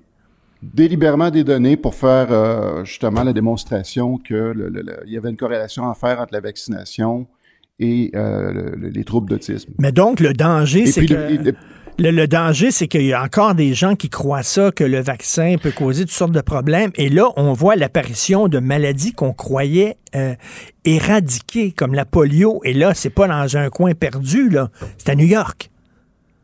C'est à New York. Puis aussi, ce qu'on voit là-dedans, moi, ça me fait penser, l'exemple classique que j'aime donner par rapport à ça, Richard, c'est que, euh, prends l'exemple, exemple d'un dépressif qui prend des antidépresseurs, puis à un moment donné, euh, ça se met à bien aller, puis va dire, ben, coudon, j'ai plus besoin de ça, de prendre mes pilules, ça va bien, fait que je vais arrêter de les prendre. On dirait qu'aussi, avec le- le- l'efficacité de la vaccination, il y a des maladies qu'on n'entendait plus parler, et ça donnait la fausse impression aux gens que euh, ben, ils n'avaient plus de problème, puis qu'on n'avait pas besoin de, de, de vaccination, puis qu'on pouvait s'en passer parce que on entend plus parler que, que quelqu'un était, avait contracté la polio, ce, ce genre de maladie ou la variole. Puis là, soudainement, ben, il y a un courant qui s'est installé, évidemment, tout un mouvement anti-Big Pharma, c'est-à-dire le, Big Pharma aussi, on, peut faire des reproches au Big Pharma, mais il reste quand même que la, science, la, moyenne, la moyenne est bonne au bâton. Là. Je dis pas que c'est parfait, mais euh, justement, euh, ça a fait en sorte que des gens ont créé un mouvement anti-vax, euh, sont allés vers les, des médecines alternatives ou carrément arrêter de faire vacciner les enfants. C'est ce qui fait qu'on voit réapparaître des maladies qu'on pensait avoir euh, réglées. et, je le dis, c'est pas comme en, Afrique, là, parce que tu sais, des fois, il y a des pénuries de vaccins dans ces pays-là. Ils n'ont pas beaucoup d'argent, ils peuvent pas se payer des vaccins.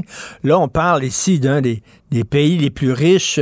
Il y en a des vaccins disponibles et s'ils se font pas vacciner, c'est pas parce qu'ils peuvent pas, c'est parce qu'ils veulent pas.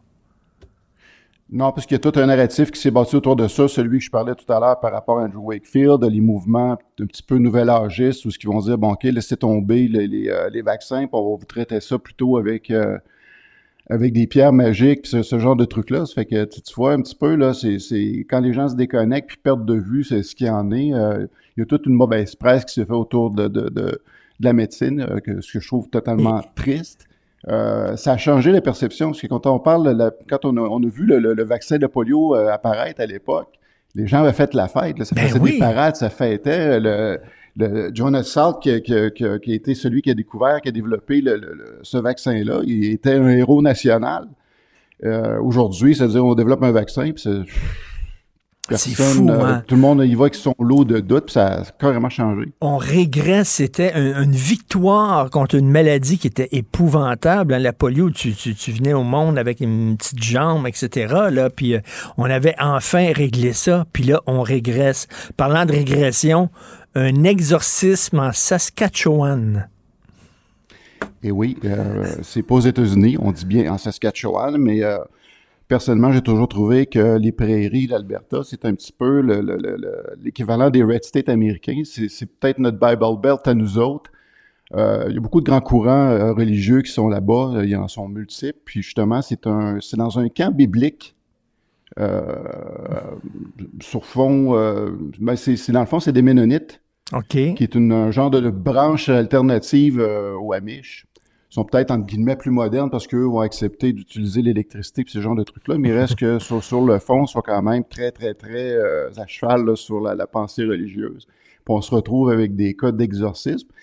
Ce qui, ce qui m'inquiète là-dedans, c'est qu'ils ont été questionnés, les gens, à savoir est-ce que c'est une pratique courante, est-ce qu'il y a eu d'autres pratiques dans le camp, et les dirigeants du camp ont posé répondre. Ça, c'est inquiétant parce que, bon, le, type qui qui a fait l'exorcisme sur place, c'est un type qui avait quand même un lourd passé, un problème de drogue, euh, euh, ce genre de truc-là. Ben, c'est-à-dire, bon, il a lâché la drogue pour un autre, là.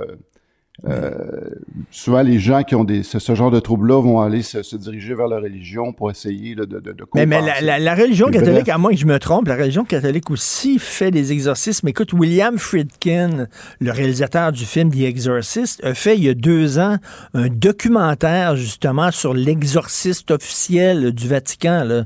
Euh, donc, je pense qu'ils en font encore des exorcismes aussi, l'Église catholique. C'est euh, encore pratiqué, mais sont, sont très, très, très prudents sur, sur la pratique. Mais effectivement, c'est un phénomène qui est très catholique. Euh, D'ailleurs, justement, cette histoire-là m'a donné le goût de regarder le film euh, L'exorcisme d'Émilie Rose parce que ça, l'histoire est un petit peu semblable. C'est-à-dire, c'est un cas où justement un prêtre euh, pratique un exorcisme mais qui se plante littéralement parce que dans le fond, la fille avait besoin de, de, de, de soins médicaux, puis elle en meurt. Puis, hmm. euh, bon, heureusement, le, jeune en Saskatchewan n'est pas mort, mais sa vie euh, aurait pu être... Euh, en danger, ben oui, tout à fait. et le gars qui a pratiqué l'exorcisme, et puis cette secte-là qui ont permis ça, est-ce que, je sais pas, il y a eu des accusations ou quoi? C'est une sorte de forme de maltraitance, ça? ça va venir, ça va venir. Ce qui est encore là, ce qui est inquiétant, c'est que c'est des choses qui sont qui sont vraiment cachés à l'intérieur de ce que je comprends de l'article qui a été publié par Radio-Canada, c'est que c'est un whistleblower à l'interne qui a décidé justement de, de, de, dénoncer ce qui se passait, parce que ça semble être une pratique courante à, l'intérieur. Puis là, ben, avec ce jeune-là qui a failli laisser sa peau, ben là, je pense qu'ils ont réalisé. Il y a quelqu'un au moins dans le lot qui a réalisé qu'il y avait du danger à faire ça. Et écoute, en terminant aussi, rumeur de démission du pape. C'est quoi? Le, le, dis-moi ben, pas que le pape va défroquer parce qu'il croit plus. Non, ben écoute, euh, c'est des choses qui commencent à circuler vu son état de santé. On l'a vu quand il venait à Québec. Euh, puis là, ben, on, dirait que euh, s'il voulait se donner une dernière chance en passant à Saint-Anne-de-Beaupré, euh, il espérait peut-être laisser sa chaise roulante là-bas. ça, de toute évidence, ça n'a pas fonctionné. Il n'a pas eu de passe-droit malgré son, son standing. Puis là, ben, tu sais, Richard, si ça devait se matérialiser, c'est parce que là, bon, les rumeurs aussi sont, sont appuyées sur le fait que le pape est en train de nommer plusieurs cardinaux euh, au sein de, du clergé de l'Église, euh, qui, qui, qui, des cardinaux qui, partagent pas mal les mêmes valeurs. Euh, donc, ce qui laisse sous-entendre à plusieurs là, qui pourraient effectivement démissionner, puis faire un petit peu comme Benoît XVI avait fait. Ça fait que là, ce qui, ce qui est vraiment à retenir là-dedans, c'est qu'on se retrouverait soudainement avec trois papes vivants, parce que s'ils démissionnent, il faudra qu'il y ait un autre conclave qu'on élise un nouveau pape. Fait que là, on aurait comme deux papes, euh, justement, à la retraite, mais qui sont encore vivants, puis un troisième. Mais est-ce que c'est comme le président des États-Unis? Tu restes euh, président, on t'appelle monsieur le président? Tu demeures pape. Oui, c'est encore, euh, oui, t'es encore le pape. Ce qui fait que la conséquence de ça, c'est que tu sais, il y, a un vieux dicton euh, qu'on aime dire, c'est que c'est rare comme la marde de pape. Fait que justement, ça... ça serait plus rare de la marde de pape. Ça sera plus rare. Fait que si tu vas sur eBay, la valeur de la marde de pape va, va baisser en valeur. Euh, Et espérons qu'il fera pas comme Donald Trump, c'est-à-dire partir avec des documents ultra secrets du Vatican gardés chez lui, là. Haute trahison de la part du pape. Donc... Il faudra mettre le FBI sur le dossier. Merci beaucoup, Guy Perkins. Merci, on se reparle la semaine prochaine. Salut.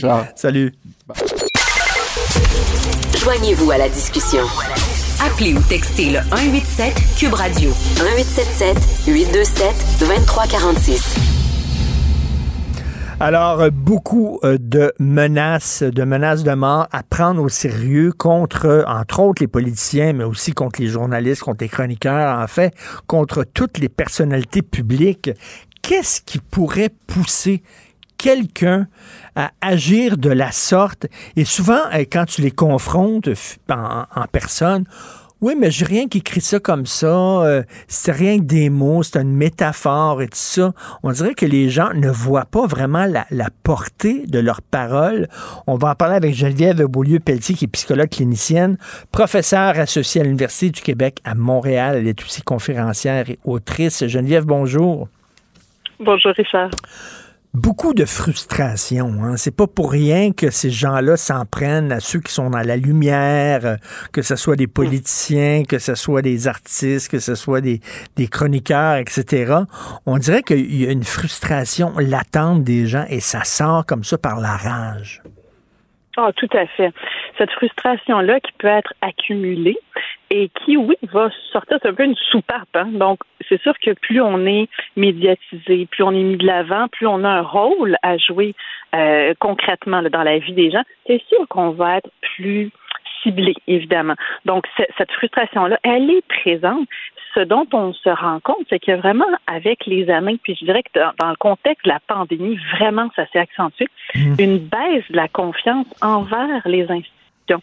Donc ça, vraiment, mais institutions au sens large, qu'on mmh. peut autant inclure, là, euh, oui, le, niveau euh, politique, mais tout ce qui est santé, université, médias. Donc cette perte de confiance-là envers les institutions, c'est un élément qui est vraiment très, très important à considérer à travers ça.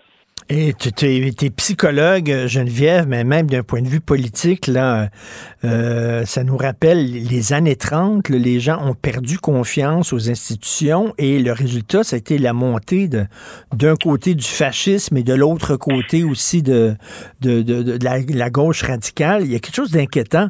Et, toi, comme euh, psychologue clinicienne, est-ce que tu sens cette frustration-là chez les gens? Oh, mais clairement, clairement. On le voit, on le voit, oui, dans les dernières années, mais par rapport à la pandémie, on le voit de plus en plus. On l'a vu hein, dans tellement d'affronts, de conflits, de polarisation. C'est palpable. Je pense qu'on le sent autant dans les cours d'école. Il y a certains moments où, entre parents, c'était vraiment, on, le sentait, cette frustration-là, autant que dans les tribunes euh, euh, médiatiques ou sur les réseaux sociaux c'est présent. Et oui, c'est inquiétant. C'est inquiétant parce que la frustration, on en a tous. Ça fait partie de hmm. notre quotidien. Par contre, l'accès aussi aux réseaux sociaux, en plus de toute la désinformation qui se rajoute à travers ça, fait en sorte que je suis bombardée d'informations qui peuvent venir alimenter ma frustration, qui ne sont pas nécessairement des, vraies informations, mais qui ont le pouvoir d'alimenter une grogne qui était déjà là, une frustration qui était déjà présente. Et oui, l'aspect réseaux sociaux fait en sorte que c'est tellement plus facile, c'est tellement plus loin hein, d'agir, de, de menacer dans la face de quelqu'un. C'est drôlement plus difficile, drôlement plus confrontant que sur les réseaux sociaux. Parce que là, quand je suis face à l'autre personne, c'est vraiment une autre étape qui, euh, euh, qui est là. Donc, c'est pas tout le monde qui va en venir à vraiment agir de la sorte. Les réseaux sociaux font en sorte que c'est beaucoup plus accessible à tout le monde dans son salon. Et oui, on en vient de dire, bah, j'ai dit ça à la légère. Non, non, ça a vraiment des impacts sur l'autre qui le reçoit. Il faut être très, mmh. très conscient de ça. Là. Et euh, Geneviève, tu parlais de désinformation. Euh, moi, je suis un professionnel de l'information. C'est ma job, lire tous les journaux puis m'informer. Je suis payé pour ça. Et même moi, qui est un professionnel de, la chose, ça m'est arrivé de relayer des informations qui étaient fausses. Tu sais, je les avais pas vues. Euh, même moi, j'ai été pris au jeu. Et j'imagine que monsieur et madame tout le monde qui n'ont pas le temps de faire comme moi, de lire tous les journaux, tout ça, eux autres doivent être mêlés dans cette quantité phénoménale d'informations sont bombardés d'informations. Qu'est-ce qui est vrai? Qu'est-ce qui est faux? C'est très difficile de s'y retrouver c'est terriblement difficile. On peut pas être compétent dans tous les domaines. On peut pas savoir tout sur tous les domaines. Puis même, par exemple, moi, je, je, connais plus les informations en psycho parce que je suis dans ce domaine-là. Est-ce hmm. que d'abord, ça veut dire que je les connais toutes? Absolument pas. Euh, est-ce que ça veut dire que dans les autres domaines, en astronomie, en, en, économie, est-ce que j'ai toutes ces connaissances-là? Pas nécessairement. Donc, je me fie à d'autres experts qui, eux, font ce travail-là. Mais, mais c'est certain que pour tout le monde, ça fait beaucoup trop. On ne peut pas tout connaître. Euh, et, et, souvent, c'est pas juste des informations, c'est une réflexion aussi qu'on doit avoir, dans certains domaines. Des fois, c'est pas seulement euh, une réponse très claire. Hein. Euh, c'est pas tous les domaines où ça va être très facile d'avoir une réponse. Donc, souvent, si on parle justement de, politique, par exemple, de, de mouvements sociaux, c'est très complexe. Là. Donc, cette réflexion-là, au-delà de l'information, on n'a pas tous accès ni à cette capacité, ni à, cet espace-là dans nos vies de réfléchir, de questionner les, les informations qu'on reçoit. Honnêtement, dans le quotidien qui est effréné, où on a plein d'autres choses à régler, effectivement, est-ce que chaque personne va vérifier chaque information? Ben absolument pas. Et, ben non, absolument pas. Puis tu sais, des fois, moi, je reçois des menaces aussi. Puis là, des fois, ça m'amuse. Je vais voir le, le, le, profil Facebook des gens, des gens qui m'envoient, tu sais, savoir c'est qui. Puis des fois, c'est des, c'est des gens qui ont l'air tout à fait normaux, qui mettent des photos de leurs enfants, puis ont l'air d'être des bons pères de famille. Il y a des grands moments, des fois, qui se font photographier euh, avec leurs petits-enfants. Puis, puis là, tu dis, là, soudainement, il, m'envoie, il me balance des atrocités comme ça. C'est vraiment comme s'ils sont déconnectés, là. Oui, mais il y a comme une protection, une protection invisible, si on veut, qui est là. Parce que oui, c'est monsieur, madame, tout le monde qui ont une frustration, qui ont dans leur vie, vraiment, tout, tout, tout se passe euh, rondement. Puis bon, chacun a ses, petits, euh, ses petits enjeux. Mais, mais oui, cet accès aux réseaux sociaux-là, il y a vraiment une protection un petit peu, euh, comment dire, virtuelle, qui, qui, qui est pas réelle, qui est là, qui nous permet d'aller chercher dans des fonds plus négatifs, je dirais, dans la frustration qui peut être accumulée par rapport à d'autres choses. Donc, j'ai pu vivre quelque chose de bien difficile aujourd'hui au bureau. Finalement, je l'ai pas dit à mon patron, mais moi, j'ai ça, ça bouillonne en dedans. Mm. J'arrive, je vois sur un site quelque chose qui me heurte, qui me dérange, et là, c'est là que ça va sortir. Donc, souvent, on va déplacer comme ça notre frustration. Et Geneviève, quand tu les confrontes, ces gens-là, puis tu dis, mettons, hey, tu as écrit ça, puis là, ah oui, mais c'est pas vraiment ce que je voulais dire, puis je, suis allé un peu trop loin. C'est comme si même eux, euh, tu les confrontes à ce qu'ils ont fait, puis ils se reconnaissent pas là-dedans.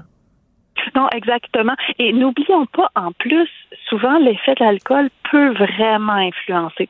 Donc, on peut souvent avoir cet élément-là, pas pour tous, mmh, mais mmh. Euh, ou de consommation autre, pas seulement alcool, mais ça, ça peut venir influencer, teinter nos perceptions et ce qu'on va euh, euh, transmettre à quelque part. Mais oui, des fois, on peut se surprendre quand ça va vraiment nous chercher et, que ça sort. Oui, on peut ne pas se reconnaître parce qu'on a tous nos petites zones d'ombre et comprenons que, par exemple, si certaines personnes, euh, prenons le, cas de, contexte de la pandémie, si dans les dernières années, je me suis pas sentie entendue, hein, il y a eu certains, je me suis sentie rejetée ou ostracisée dans ma façon de voir, euh, on s'est fait ridiculiser, par exemple, euh, dans, dans, dans, le quotidien, dans les pensées, dans mes croyances, qu'est-ce qui arrive? Ben cette frustration-là, c'est sûr que là, on parle du niveau politique, mais c'est sûr que là, ça va pouvoir sortir. Si j'ai accumulé ça, l'impression de ne pas avoir été entendu, compris, ben c'est sûr que là, on est en période électorale. Qu'est-ce que ça fait? Ça fait en sorte que là, tout ça ressort et je me sens pas plus entendu. Alors, d'attaquer, menacer, va parfois être une façon comme ça d'essayer de gérer quoi? Gérer ma frustration, mes émotions, le fait que je me suis pas senti euh, euh, entendu, que je me suis pas senti connecté à cette société-là. Et il y a des gens qui sont malheureux. Et tu sais, quand tu es une vedette, là, euh, on te voit toujours sur les tapis rouges, puis avec ta belle maison, puis Mm. euh, on t'interviewe Oui. sur ton dernier voyage euh, dans un tout inclus, puis tout ça. Tout a l'air beau, puis le fun, parce que c'est une vedette. Puis ça. Puis les gens qui te, qui te lisent, qui sont mal matchés, qui sont avec quelqu'un qui aime pas depuis longtemps, qui ont une job plate, qui sont mal payés, qui peuvent pas voyager, c'est certain qu'ils développent une frustration contre toi. Eh, c'est certain. Il y a une comparaison qui se fait parce que sur les réseaux sociaux, effectivement, on voit pas la partie plus difficile de la vie de l'autre. Souvent, on va mettre ce qui est ce qui est plus beau ou ce qui est socialement acceptable. Des fois, on va parler un petit peu de, de difficultés de la journée, mais de façon euh, euh, plus humoristique, par exemple. Donc oui, on, on a accès à ça, puis là, on se compare très négativement et on peut en venir à, à, à ressentir cette frustration-là envers l'autre, mais à la base, ça part d'un profond mal-être, ça parle de déception que j'ai envers moi, envers ma vie. Je suis peut-être justement, tu dis, pas bien matché. Si je suis profondément pas bien en couple, puis que je vois l'épanouissement de l'autre, hey, ça, ça remet tout en question. Alors des fois, plutôt que de réellement se remettre en question, mieux vaut diminuer l'autre. C'est comme si c'est plus facile psychologiquement parlant, par moment, de diminuer la valeur de l'autre. Comme ça, au moins, j'aurais pas trop besoin de me remettre en question, de remettre en question mon couple, parce que ça, peut-être que ça me fait très, très Hum, peur. Et, et Geneviève, en terminant, toi, tu le vois, les impacts là, concrets des médias sociaux. Ça a tout changé, hein? Vraiment, là. Euh, Puis, tu sais, j'ai un fils de 14 ans, il est tout le temps là-dessus, tout le temps. C'est une drogue dure. là. Il faut que je l'enchaîne, il faut que je le sorte. Là. Puis, puis tu vois des gens aussi là, qui, ont, qui ont 40, qui ont 50 ans, 60 ans au restaurant, qui sont tout- toujours, toujours là-dessus. Euh, euh, euh, euh, tu le vois, toi, tous les jours avec tes patients, l'impact de ça. Ah ben on voit l'impact. Je pense que c'est- très important d'en prendre conscience parce que ça fait maintenant partie de notre vie. On peut pas se dire du jour au lendemain on sort ça de notre vie. Ça fait partie. Donc on doit vraiment apprendre à utiliser ces outils-là. D'abord avec nos jeunes d'être capable de bien les, structurer par rapport à ça pour qu'ils comprennent aussi que c'est un monde particulier, mais nous-mêmes comme adultes également de voir quand ça vient nous chercher, quand on sent qu'on est plus dans l'agressivité ou la comparaison avec les autres. C'est important de voir ce que ça a dans nos vies. Par moment, il y en a qui décident de faire des pauses, de supprimer les profils qu'ils suivaient, par exemple. C'est important parce que ça a, même si c'est un monde virtuel, ça a des impacts très réels dans nos vies. Et les gens qui font des menaces comme ça, est-ce qu'il y a un risque qu'ils passent à l'action? C'est-à-dire qu'ils deviennent vraiment dangereux ou il faut pas trop s'en faire? Ben, en fait, faut, c'est vraiment du cas par cas. C'est pas tout le monde qui va passer à l'acte, non, euh, d'une façon là, agressive dans la réalité. Mais dans certains cas, oui, le risque est là. Donc, on peut pas prendre ça à la légère. Il doit vraiment y avoir une surveillance réelle qui est faite parce qu'on ne sait pas quand justement ça va être accompagné d'une décompensation. Déjà, le fait d'écrire sur les réseaux sociaux, c'est un agir. C'est déjà un acte agressif. Est-ce que pour tout le monde, il va y avoir escalade? Non. Mais est-ce que les risques sont là?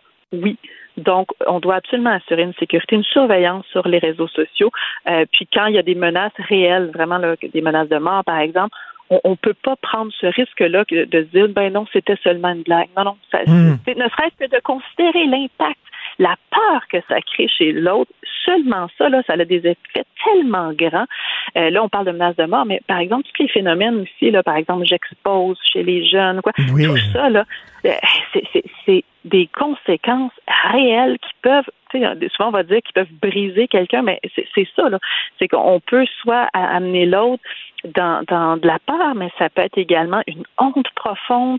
Euh, des, ça, peut vraiment nous amener là, dans des états très, très, très difficiles. Donc, c'est vraiment important de considérer ces aspects-là et, de, tout le monde continuer à, être très présent. Puis si on voit des gens de, nos proches aussi qui sont actifs sur les réseaux sociaux et qui ont peut-être cette, tendance à être plus dans quelque chose d'agressif, ben peut-être de, prendre un temps pour euh, discuter avec euh, ces mmh. proches-là, voir un peu qu'est-ce qui se passe, parce que sûrement qu'il y a des frustrations qui sont pas reconnues dans la propre vie de la personne. Fait des fois, juste de, pouvoir lui, lui accorder un peu de temps, ça peut, euh, ça peut peut-être faire changer des choses. Dans on, on vit vraiment une société, on vit un moment très particulier de la civilisation. C'est une mutation. C'est aussi important ce qu'on vit actuellement que lorsque le langage est arrivé, par exemple, l'écriture, là. Ça a changé la société lorsque l'écriture est arrivée. Ben, c'est la même chose.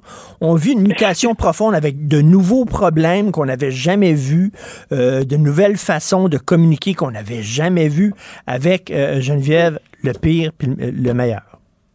Tout à fait, c'est une très belle image. Puis je pense qu'en société, on est rendu justement dans cette transition-là. On doit apprendre. Puis on, chaque occasion qu'on a en ce moment, c'est des occasions d'apprendre comment est-ce qu'on peut utiliser cette nouvelle forme d'écriture-là pour que ça nous fasse avancer plutôt que de nous, amener là, euh, à reculer puis à, être dans des zones un petit peu plus sombres. Et si vous avez beaucoup de haine et de rage à l'intérieur, puis vous sentez que ça bouille, puis tout ça, faut en parler avec quelqu'un qui vous jugera pas, c'est-à-dire un psychologue et une psychologue. Malheureusement, il en manque. Il en manque, puis les besoins sont énormes. Mais n'ayez pas peur. Appelez un psy. Merci beaucoup. Toujours intéressant de te parler, Geneviève Beaulieu-Pelletier, psychologue clinicienne. Ça a été un, plaisir. Ça a été un plaisir. Merci beaucoup. Merci. Bonne journée. Martino, souvent imité, mais jamais égalé. Vous écoutez Martino Cube, Radio. Gilles Bonjour, mon cher Richard. Richard Martineau. petit lapin. La rencontre. Point à l'heure des cadeaux. Je serai pas là, là, à vous flatter dans le sens du poil. Point à la ligne. C'est très important, ce qu'on dit. La rencontre pro martineau Alors, Gilles, non seulement le boss de Couchetard ne parle pas français, mais il, il veut même pas l'apprendre. Ça n'a pas plus d'importance que ça. Après tout, on est dans les sphères internationales. Mais euh, les vendeurs québécois, quand même, qui ont les vendeurs du temple qui ont placé ce gars-là, euh, n'auraient pas osé. Ils ont dit avoir osé lui demander d'apprendre le français. Il s'est aperçu que c'était trop difficile de dire bonjour, merci beaucoup. Et euh, ainsi va de la galère, surtout quand tu es assis dans un avion qui a comme destination l'international. Alors, ça te démontre comment on pèse peu lourd, malgré le fait que le Québec s'affranchisse économiquement, malgré le fait que la Caisse de dépôt mette de l'argent là-dedans, au nom de notre autonomie monétaire, mais aussi culturelle, tout cela n'était que des mots, des mots et encore des mots. Non, mais essayez de le comprendre. Il dit qu'il y a de la difficulté à apprendre les langues, pauvre gars. Ah, ben, on est habitué, ça le gars d'Air Canada a de la difficulté, le gars du Canadien national a de la difficulté, la gouverneure générale a de la difficulté. On est bien habitué à entendre ça. Mais s'il était à la tête de la, la même succursale en France, c'est vrai que la France aimerait ça qu'il apprenne l'anglais, mais en gros, s'il était en Italie, en Allemagne ou ailleurs, il faudrait bien qu'il apprenne la langue nationale. Alors, comme nous ne sommes pas un pays, nous n'avons pas de pouvoir d'exiger et puis, on veut avoir des sièges sociaux ici, on veut bien. Si on était un pays, on pourrait dire oui, les sièges sociaux, bienvenue. Mais voici les règles pour vous établir ici. Vous voulez venir faire de l'argent ici. Oui, mais là, non, non, pas pareil. Nous autres, on est international. On va vous faire faire de l'argent au petit Québec avec nos tentacules internationales, malgré que ce soit une une entreprise d'origine québécoise. Alors, on va vous nourrir davantage. Donc, respectez-nous. C'est un peu ça. Oui, euh, malheureusement, c'est ça que ça donne. Puis lui, il vit en Indiana, d'ailleurs. Euh, il veut même pas euh, vivre ici. Là. Il dirige Couchetard de loin. C'est incroyable. Aujourd'hui, il n'y a plus de frontières et ça prouve une fois que les multinationales sont beaucoup plus fortes que les petits gouvernements du G8. Alors, un gouvernement, ça n'a plus de pouvoir. Peut-être un pouvoir moral d'encadrer comme l'Église à une époque, Bon, elle avait un pouvoir moral. Sur le pouvoir capitaliste, elle ne pouvait pas grand-chose. C'est la même chose. Nous subissons le même sort comme petite nation avec un petit gouvernement qui euh, n'a pas plus de pouvoir qu'il ne le faut parce qu'il n'a pas le culot de mettre le pied à terre. C'est aussi simple que ça aussi. Vous vouliez me parler de Louise Arbour? Qu'est-ce qu'elle a fait? Ben, Louise Arbour, ben oui, le chat sort du sac. Mon cher Richard, tu as vu ça? Est-ce que les juges ont une tête plus solide que la moyenne des gens? Oh, les gens vont répondre oui. Mais moi, je réponds non. Euh, si on prend l'exemple de la juge Louise Arbour, euh, cette femme de tendresse qui dit aimer les animaux, euh, incroyable, a laissé une vingtaine de chats enfermés dans des conditions inadmissibles et insalubres dans une de ces maisons qui est devenue un véritable dépotoir. Alors on voit ça, j'aurais une idée de ce qui ça chez elle. Alors toujours est-il que des chatons en haut cas dont le propriétaire est madame parce qu'elle a quelques maisons. Alors madame Marbourg, la juge, euh, qui en tout cas ose dire la vérité, pas la vérité, seulement que la vérité. Quand elle demande ça à un client devant elle, là, elle ne nous a pas donné toute la vérité, seulement que la vérité, rien que la vérité.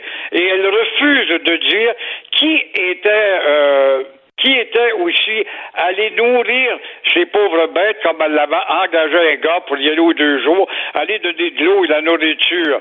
Alors, comme pénitence, Louis Arbour promet de se conformer, à la, régulation, au règlement, pardon, de la petite ville d'Oka. Mais en attendant, elle fait partie du système et cette bonne dame évitera probablement les sanctions de la justice. Parce qu'elle a dit justement, il y a quelqu'un qui devait s'occuper, pendant que je n'étais pas là, quelqu'un devait s'occuper d'aller nourrir les chats, leur donner de l'eau, mais cette personne-là, ça n'a s'est pas pointé.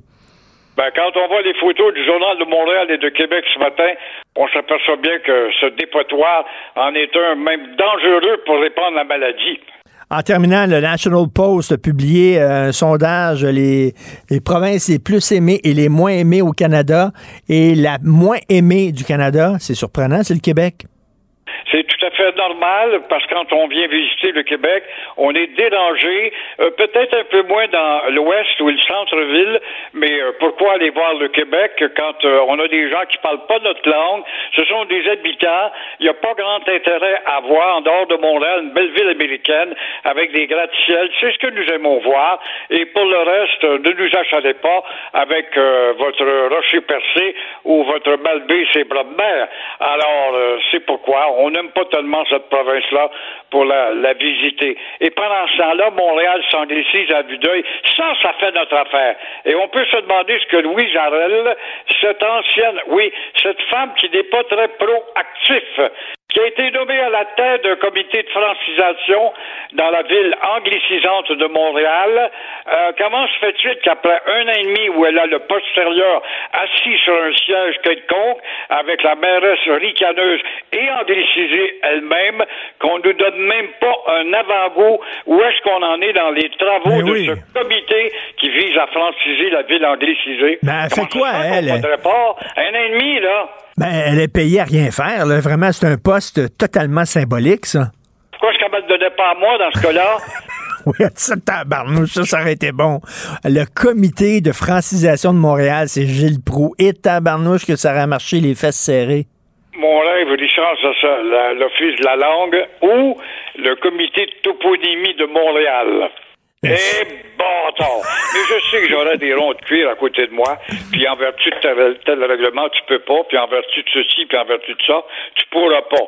Mais au moins, je leur ferai des cris, je fracasserai des vitres, et puis là, je dirais, allez chez le diable, bande de nus. Euh, je, je pense pas que... vous n'êtes rien dans la société. Je pense pas que Louise Arel fait bien ben des crises ces temps-ci, parce qu'on voit pas grand changement depuis l'apparition de ce comité-là. C'est incroyable pareil, mais on est en droit de demander des comptes? Alors, notre presse, nos, journalistes d'enquête, là, Félix Séguin et compagnie, c'est le temps de mettre vos, vos, vos, habits de, de Tambix et d'aller foncer. Oui, exactement. À quoi ça sert? Qu'est-ce que ça mange en hiver? Pourquoi on met de l'argent là-dedans alors qu'on ne voit aucun résultat? Merci, Gilles. On se reparle demain. À demain. Merci. Alors, euh, c'est tout le temps qu'il me reste. L'émission Rien que c'est une gosse c'est déjà fini.